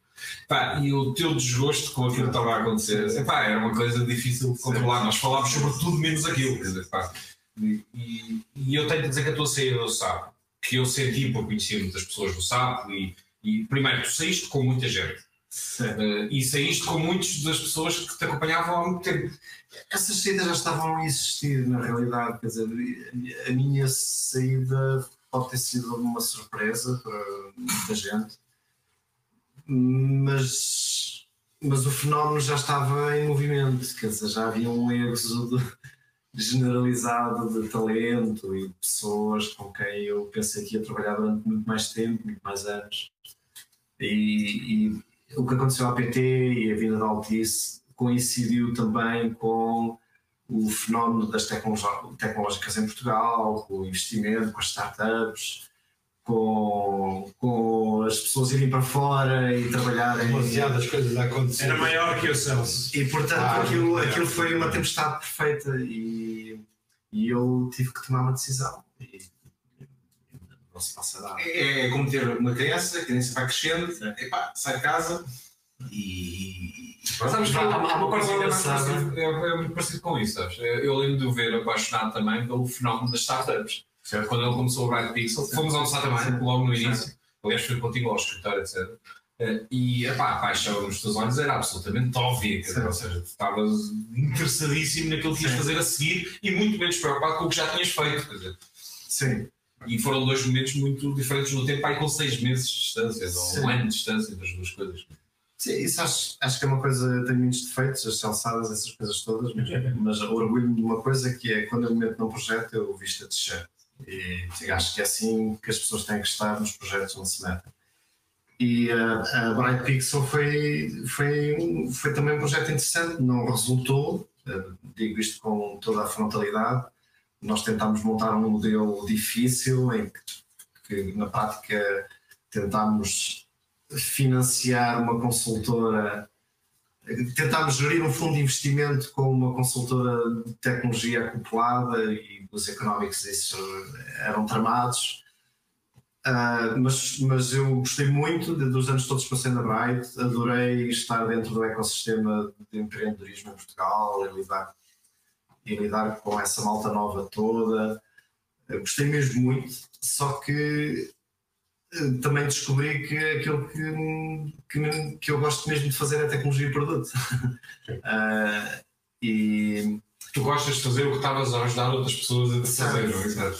e, novamente, não houve drama nenhum com o phase-out da Bright Pixel. eh, as pessoas, há pessoas que gostam e, e pessoas que não gostam da Sonai. Eu só tenho boas coisas a dizer sobre a forma como trataram o projeto e a mim. Uh, phase-out tranquilo. E pronto, est- estive prestes a criar outra startup, já tinha investimento, já tinha equipa, já tinha uma ideia, já sabia o que a equipa ia fazer. Quando a Paulo Freire decidiu tomar parte. Parece-me- Olha, nós temos de, entretanto, de avançar, só é que reparei as horas, já é quase meia-noite. Epá, e há pessoas que têm outras coisas para fazer na vida, como exato, É verdade. Mas não somos nós, pá, passa lá até conseguir. Sim. Vá lá. A próxima tecla é a do Pedro Sérgio de Cantos da West Segurança. Porquê?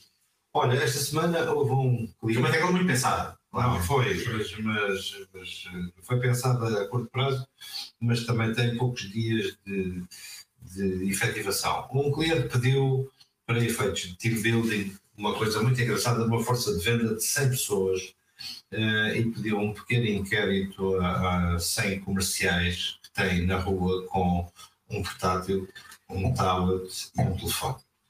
E quando foi pedida uma avaliação de segurança, eu achei que era uma coisa sofisticada de servidores de nada, era mesmo básico de- no- no- ao nível das boas práticas de utilização.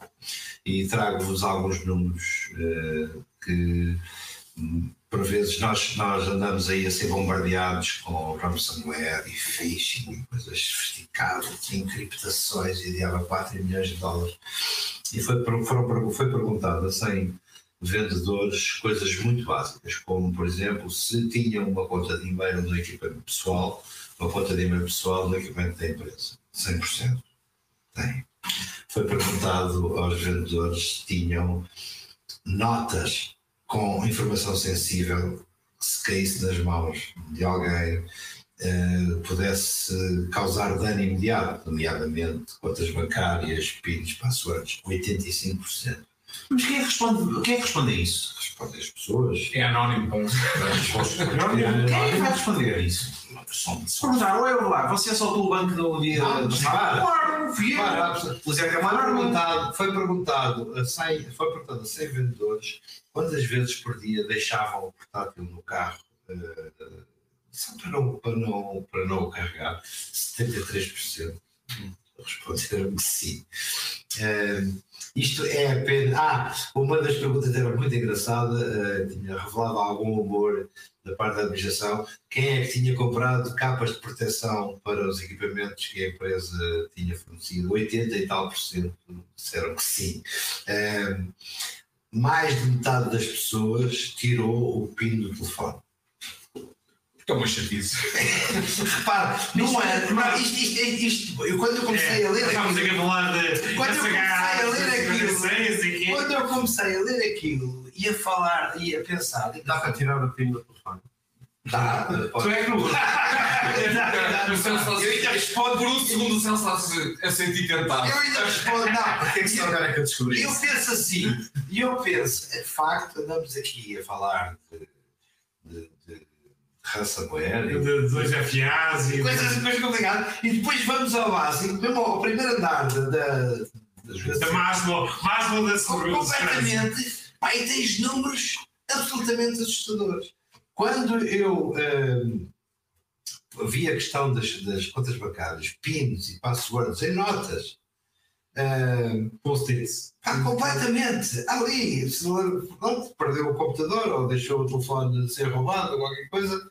eh, Já está, está tudo ali. eh. ah, e também havia outra, outra que me fez rir, é a questão do, da password universal para todos os sistemas Mesma. Sempre a ver, ver. Pá, mais, de 60 mais de 60 Vou cozinhar aqui. mais de 60%. Pá, estamos a falar, não estamos a falar de uma empresa tecnológica, estamos a falar de uma empresa comercial. Não, mas é. Nós temos um Não importa, é só para isto. Quando eu tinha esta- nós temos esta discussão N vezes ao ano, que é a malta da tecnologia acha toda que o país, que o mundo se rege pelos padrões que, que, que nós próprios exigimos para alguma. Para algo. E depois, de, repente, estás um, levas com um balde de água fria ali. Epá, eh, não é nada de esquisito, porque enquanto eh, toda a gente sabe que eu arranjava na altura, antes da internet, os passwords X25 com muita capacidade, etc. etc. Ah, é? Não sei porquê. Eu acho que não sei, mano. Trabalhavas no TAP. Eu acho que isso ainda não prescreveu. Eh, Eu acho que isso ainda não prescreveu. E, toda a gente achava que eu devia ter algum vulgo. peritaste o meu computador. Não, por acaso. Por acaso. Por acaso. Eh, mas pá, toda a gente sabia que eu arranjava essas coisas todas. Pá, era um miúdo de 16 anos. Eh, e o ponto aqui era: pá, eu arranjava essas coisas telefonando para as empresas. Dizendo que era o senhor qualquer coisa Hoje já não- hoje já não funciona. eh, E que era Hoje já não- dar password e eles davam meus passwords. Hoje já não é bem assim. Pronto. Hoje tens que dizer que és um príncipe Mas não nigeriano. precisas. Hoje, 80 hoje é mais fácil do que isso. Pronto, mas a questão é: só o facto de tu nos computadores profissionais, aqueles em que este gajo entra para a empresa e não pode fazer nada no computador, e depois, passado 15 Só pode dias, falou com não sei quem e já tem, já tem poderes, já tem Não privilégios administração. Não, não, Marco, não tenho, não tenho, não tenho essa agora, daqui a 15 dias já vai ser. Não é muito pro, que não posso fazer literalmente nada. Pronto, daqui a 15 dias já vai ser diferente. Também era assim com o teu PC, não sei se te recordas. Pronto, mas depois eram-te acessos de, de administrador. Mas a questão é: o mail é o principal vetor de ataque nos dias que correm. É, pá, de longe, o principal vetor de ataque. A partir do momento em que as pessoas têm contas pessoais configuradas no computador da empresa, exatamente o que é que as pessoas pensam que vai acontecer. Em particular, não estou a falar do desgraçado que tem a conta pessoal do computador da empresa, estou a falar do IT da empresa. Sim. O que é que o IT pensa que Não vai acontecer? pensa, E não depois, pensa. depois aquele mito absolutamente fantástico, pá, que eu não sei de onde é que veio, porque é tão idiota que eu não consigo perceber de onde é que veio, que é aquela percepção de que se nós administrarmos o computador, ele é de alguma forma inviolável. Epá, desculpa, se olhassem para o histórico dos últimos seis meses do Windows, percebiam que estão enganados. E os últimos seis meses, Ou dos em qualquer um dos últimos 20 anos, ou dos magos. eh, qualquer pessoa que veja uma lista de exploits, pá, percebe obviamente que o mundo está enganado. Portanto, Eu já, eu já não estranho que as pessoas queiram ter mail pessoal no computador da empresa. Eu estranho como é que existe a ilusão de que é possível proteger aquele computador nas mãos de alguém. Quando, por exemplo, ele tem Por uma... isso é que as empresas restringem o acesso de coisas pessoais. Mas é irrelevante. Qual é o É irrelevante universo como tu de reparas. empresas que restringem? Espera aí, deixa-me falar. Não As restringe. meias dele são As as meias são as meias. São as meias. Olha, jogas com o seu José Manuel. José Manuel Antunes, importador de tubos de de aço galvanizado. PVC, PVC. Uh, achas, achas que ele va- tem IT manager sequer? Que é 90% das empresas portuguesas. Epá, o, o Celso, de certeza que já passou por mil e uma coisas caricatas deste aspecto, mas a mim o que me choca mais é a ilusão. As pessoas viverem na perpétua ilusão de que aqueles computadores são protegíveis de alguma forma. Eh, Porque não são. Tens que proteger os, os sistemas ajudantes. Não, epá, tu tens que viver num mundo de zero trust em que tu tentas proteger os sistemas críticos. Sim, sim. Epá, e o resto é conversa, porque tu não vais proteger coisa nenhuma. Muito menos quando tens um gajo, um operador, que repara, pode não ter privilégio de administração, porra, tens uma shell sem privilégio de administração local. Até ao dia em que o primeiro exploit apareça. Sim. E depois deixas de ter uma shell sem privilégio de administração para passares a ter uma shell com privilégio de administração. O mínimo que tu podes fazer como hacker, pá, é uma questão de ética, é dar pelo menos os acessos de privilégio de administração àquele utilizador O desgraçado. patrão deu-lhe deu uma máquina em que ele só possa jogar solitário. Bem-vindo ao funcionalismo público. Mas pronto, portanto, eu não estranho nada essa estatística. Eu acho que o mundo é perigosíssimo. Eu lembro no dia a seguir, ao 11 de setembro, de estar a olhar para centrais de tratamento de água nos Estados Unidos que estavam todas escancaradas e VNCs abertos. É. Todas escancaradas. E tu podias chegar lá e mudar os produtos químicos, mostravas na água, as quantidades, etc. Pá, Ah, foste tu, malandro. não fiz nada. Uh, nem vi nada, isto foi um amigo. que contou. Uh, pá, o ponto é: o mundo hoje não é mais seguro do que era há 30 anos atrás, quando o Cadilho e o Jorge e aquelas pessoas entraram nos computadores de segurança, social norte-americana e tinham acesso aos cartões de crédito todos do- dos Estados Unidos. O mundo não é mais seguro hoje. O mundo, se alguma coisa, é muito mais perigoso hoje. E epá, eu estou à espera do dia em que uma Não grande é guerra seja travada de forma eletrónica e não seja seja real com pessoas a morrer. As oportunidades é que Já é a, a guerra, a guerra, a guerra cibernética ocorre em paralelo à guerra real. Mas ainda não definida por blocos. Uh, ainda é mais disfarçada do que nós de, pensamos. disfarçada de crime. Bem, tu estás na É linha da frente forte, é mais forte do que nós Ah, pensamos. acredito que sim. É muito mais forte do que nós pensamos. Ah, Mas ainda marcadamente em blocos uh, opostos. o que queres dizer com blocos? Uh, geopolítica, Orquestradas. a geopolítica tradicional. NATO Tem versus. Estados, Sim, sim. Estados por trás de. Há sempre os maiores sponsors neste momento de. de, Epá, de não são os Estados, pá. Mas a sério. Isto eu não, não estou a dizer nada que não posso dizer, é informação pública. É, Vocês já fizeram. Mas, ah, mas ah, as, as guerras cibernéticas governamentais são reais e existem e, e- e são abertamente. Mas uh, repara, agora vou fazer uma pergunta que, que pode ser considerada como pergunta total da noite, que é tu achas que, por exemplo, um ataque a um hospital, um ransomware a um hospital tem uma componente uh, geopolítica ou é mero crime, uh, mera extorsão?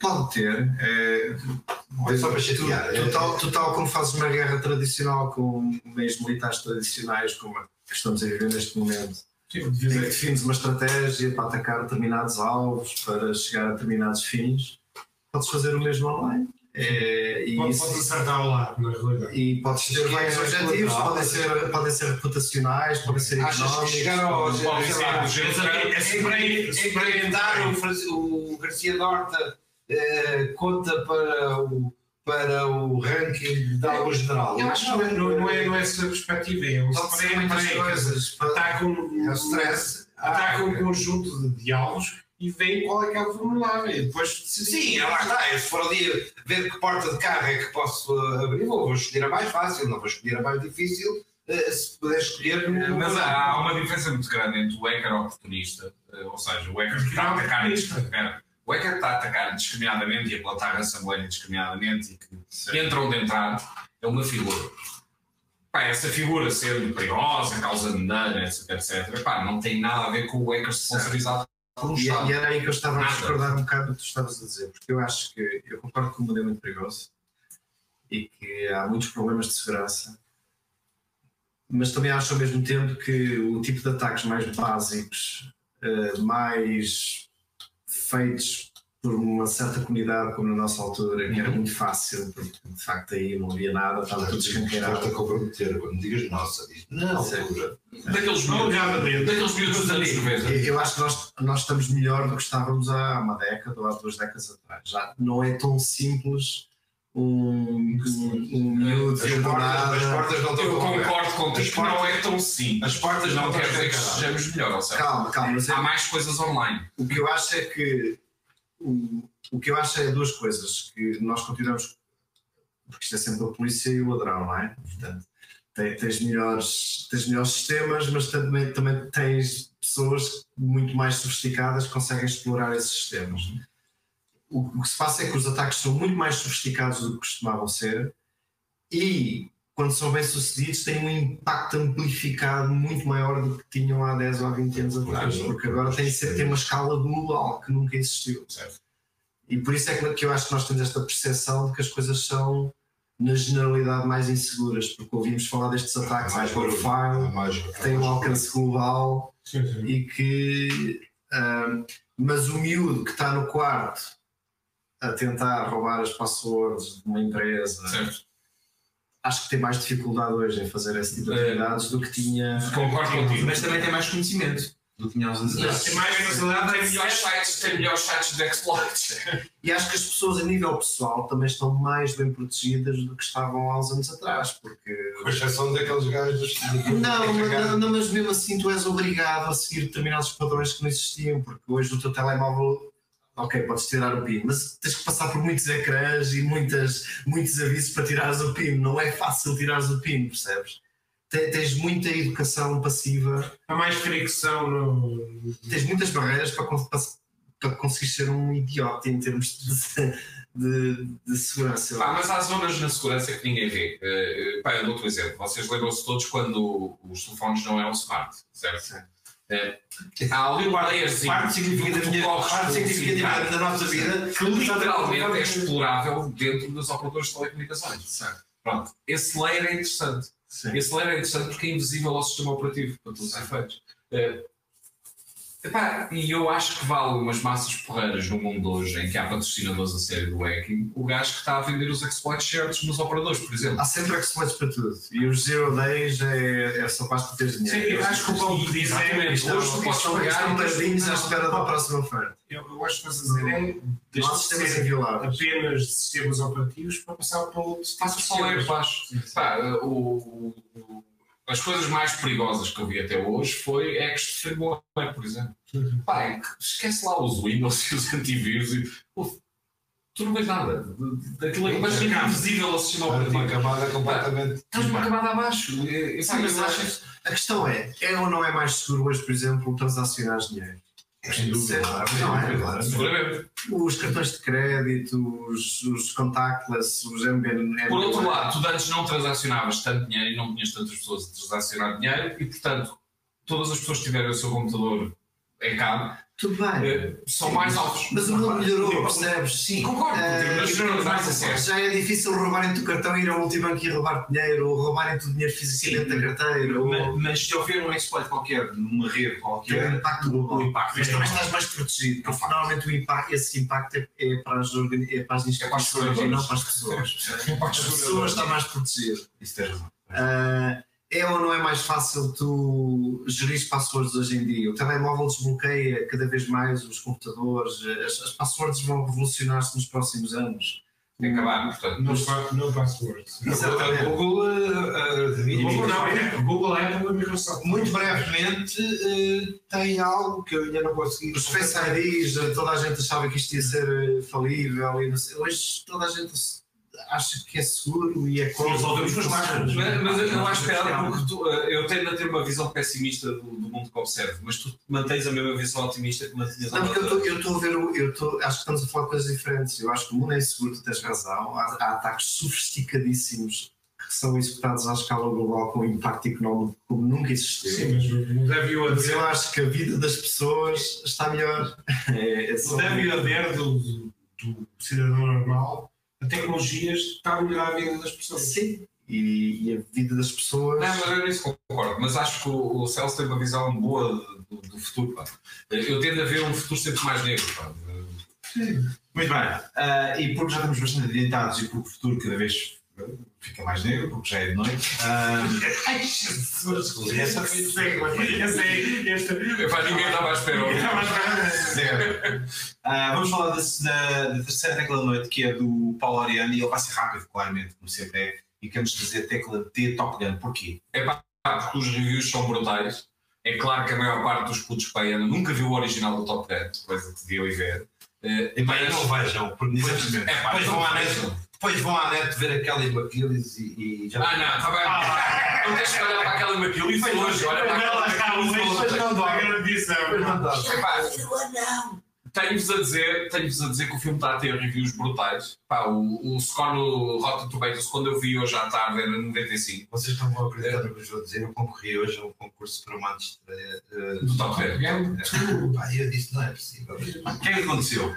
Foste a cabo, claramente. Não fui a cabo, nada. Disse: pá, tenta aqui. Quero ver, quero ver. Tenta aqui a sua sorte. E tu às vezes. Essas pessoas não É pá, não interessa. Era mais forte que ele. Por um momento. Era a espadinha de Pedro, pá. Não tens ninguém na tua agenda telefónica. por um momento, Quando eu consigo recebi uma SMS a dizer é agora a sua oportunidade de não sei o quê. Olha, olha, Essa é a carta? Olha, Eis uma excelente oportunidade para. Social engineering! Social engineering! Todos os nossos. E eu disse, opa, há tipos que eu não fazia uma coisa dessas, mas senti-me tentado. Pá, porque eh, raramente ando atrás de trailers e este sacana deste filme. É brutal. A pergunta que se impõe, Paulo, vais reservar o cinema ou não? Eh, vou fazer aquilo que costumo fazer, que é reservar uma zona inteira do cinema para- e depois convido os amigos e família para ir Pronto, ver. já, tira o É está a achar, o Coliso não está. O quê? O Coliso. Sim, é dia. A gente vai. Mantens, mantens aquela oferta. Dia 6, não é? Mantens a oferta do lugar. Não, dia 4 é Guns N' Roses. Mantens a oferta do lugar. Seis de ver. Camarote. Dia de despedida, já me tinha esquecido. Ah, vês? Ah, dia Dois. 6 de julho. julho. O John Cleese? Sim. Mas aí, há vários espetáculos, dependendo dos bilhetes que compraste, ainda está. eh, Mas convém ver esta turnê, porque a probabilidade de veres outra. E aconselho-te a olhar para a lista de espetáculos e é inacreditável. Ele vai ter para aí 6 datas ou coisa do género em Lisboa. Tens de ver os bilhetes que compraste e a que dia que corresponde. Quem vai oferecer o bilhete? O, o, peraí, eu tenho, eh, tenho- isto está gravado. O Paulo disse-me em tempos, não sei em que episódio, pá, eu tenho um camarote e faço questão de te convidar. Estás convidado. Pronto, está bem. Ah, Era só isto que eu queria confirmar. Pronto. Muito mais fácil de mandar essa É muito fácil. amigos, tens amigos. É muito mais fácil de dizer, agora. Sim. a anunciar que dentro do camarote ainda há um bilhete. Portanto, quem quiser ir ver Jorge Police no dia 6 pode estar Dizes convidado. isto no podcast, estás-te a dizer. Não, repara, isto é como o I'm Telling You for the Last Time. É um, é um DVD. Achou ser disso É um, é um DVD do Seinfeld pá, que tem um momento brilhante em que ele diz se viaja, aquela, aquela conversa de hospedeiro de, de, Channel for economic. Exato, não, não, se, se viaja com criança e a cair a máscara, em caso de presurização, as máscaras cairão sobre os passageiros, põe a primeira máscara na criança e depois põe em si. Se viaja com duas crianças, escolha agora qual é a criança que gosta mais. e é exatamente o que vai estar a acontecer com este cliente. Não sei se. Pronto, mas é- ainda só para uma. Já, já sobrou. Tu não estás cá, tu não estás cá, eu consegui cá estar cá. Ou seja, faça- Faça já a pista. Epá, eu não sou esquisito. Vai, é o primeiro que ah, fizeram. Fica aqui a tecla de Top Gun do, do Paulo Ariane. Vão ver o filme, 3 e 26. Pronto. ah, ah, ah, eu vou falar da minha tecla, que é a tecla de E de Elizabeth Line. Ah, para- o quê? Não sabemos. E Elizabeth Line era uma coisa que eu estava à espera. Não tenho as para a gente googlar. Não, Elizabeth Line é ah, um túnel que ah, atravessa Londres inteiro de uma ponta à outra e que assim- foi construído durante bastante tempo. Isso é que é Boring Company ou é um. Não, não, é, é, é TFL, Transport for London. E, e epá, é um novo túnel que tem, uma, tem um comboio com 12 carruagens que passa a cada 5 minutos e vai desde Heathrow até uma ponta É outra. circular ou é. Não, é de uma ponta à outra. Ah, ok. Portanto, é, à outra. Um, e um, teve 4 anos de atraso. Está grande. 4 mil milhões de libras a mais no budget. Um, e finalmente vai ser aberto agora, nos próximos dias, e vai revolucionar a forma como as pessoas transportam-se da zona tanto a oeste para Londres e, e Basicamente, Algés, Oriente. eh, Epá, é a alta, vo- a alta velocidade do meio de Londres e isso vem revolucionar a forma como, como eu disse, como as pessoas transportam. Vem trazer novas estações, vem Peço trazer desculpa, mais- eu tenho que fazer perguntas sobre isso. É, um, é a Carril? É, leve, É, é vácuo, Não, é, é, é, é carril, carril normal, mas. ah, é speed. É mas é só um bocadinho mais rápido, se tens múltiplas paragens, é sempre só um bocadinho mais Não, rápido. não, não, Não, faz travagens bruscas, não. Dá 200 e depois trava bruscamente. Dois Mas- minutos mas- depois. mas estar a pensar que seja civil. ou seja, Ah, estar a pensar que seja civil para responder a essas perguntas. Agora, ah, vai facilitar a forma como Londres está a ser construído. questão fundamental, diz mind the gap. Diz. E transportes novos. vai revolucionar o, ah, o transporte de Londres, vai acrescentar mais estações e, e, para, e irá fazer desde ah, ah, a zona este de Londres, do Namoro, até Heathrow em 15, 20 minutos. Em que profundidade, sabes? Oh man, vai catar. Não, É, não pode estar no mesmo layer, não pode estar no mesmo layer. fora de, Heathrow ou do outro aeroporto. Não pode. Uma hora e meia, meu Uma hora e amigo. tal. Não é. É uma hora e tal. É uma, não é, é hora. Estás louco. Minha ideia que era mesmo. Vais, vais na. Eu acho que é para aí 45 No minutos. No. Acho que é para aí 45 minutos. Não.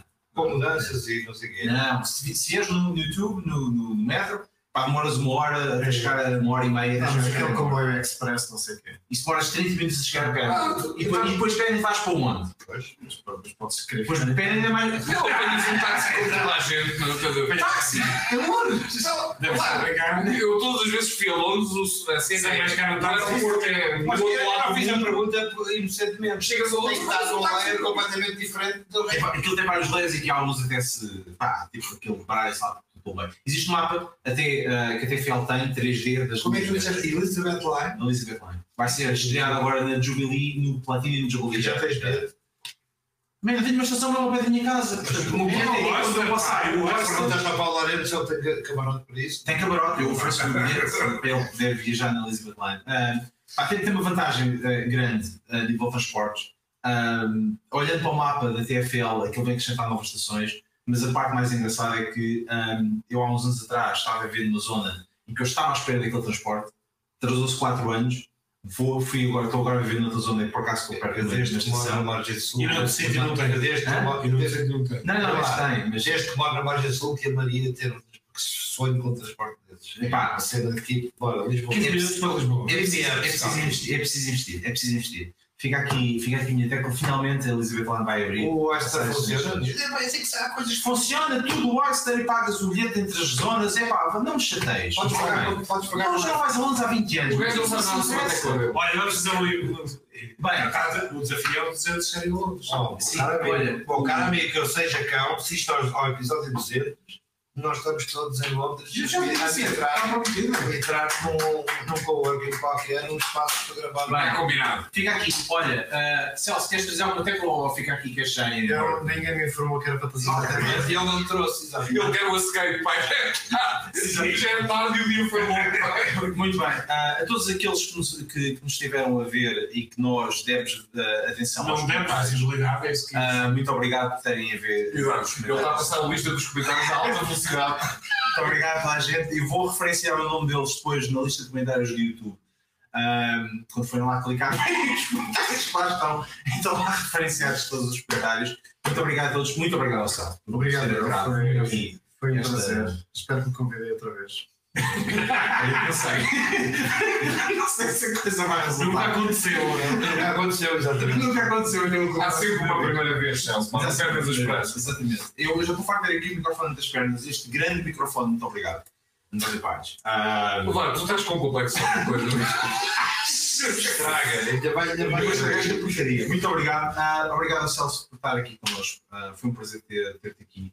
Ah, para as pessoas que nos assis- assistiram em casa, ah, obrigado. Nós voltamos na próxima quinta-feira, às 22h30, no YouTube, no Twitter e no Facebook. Obrigado, adeus e até para a semana.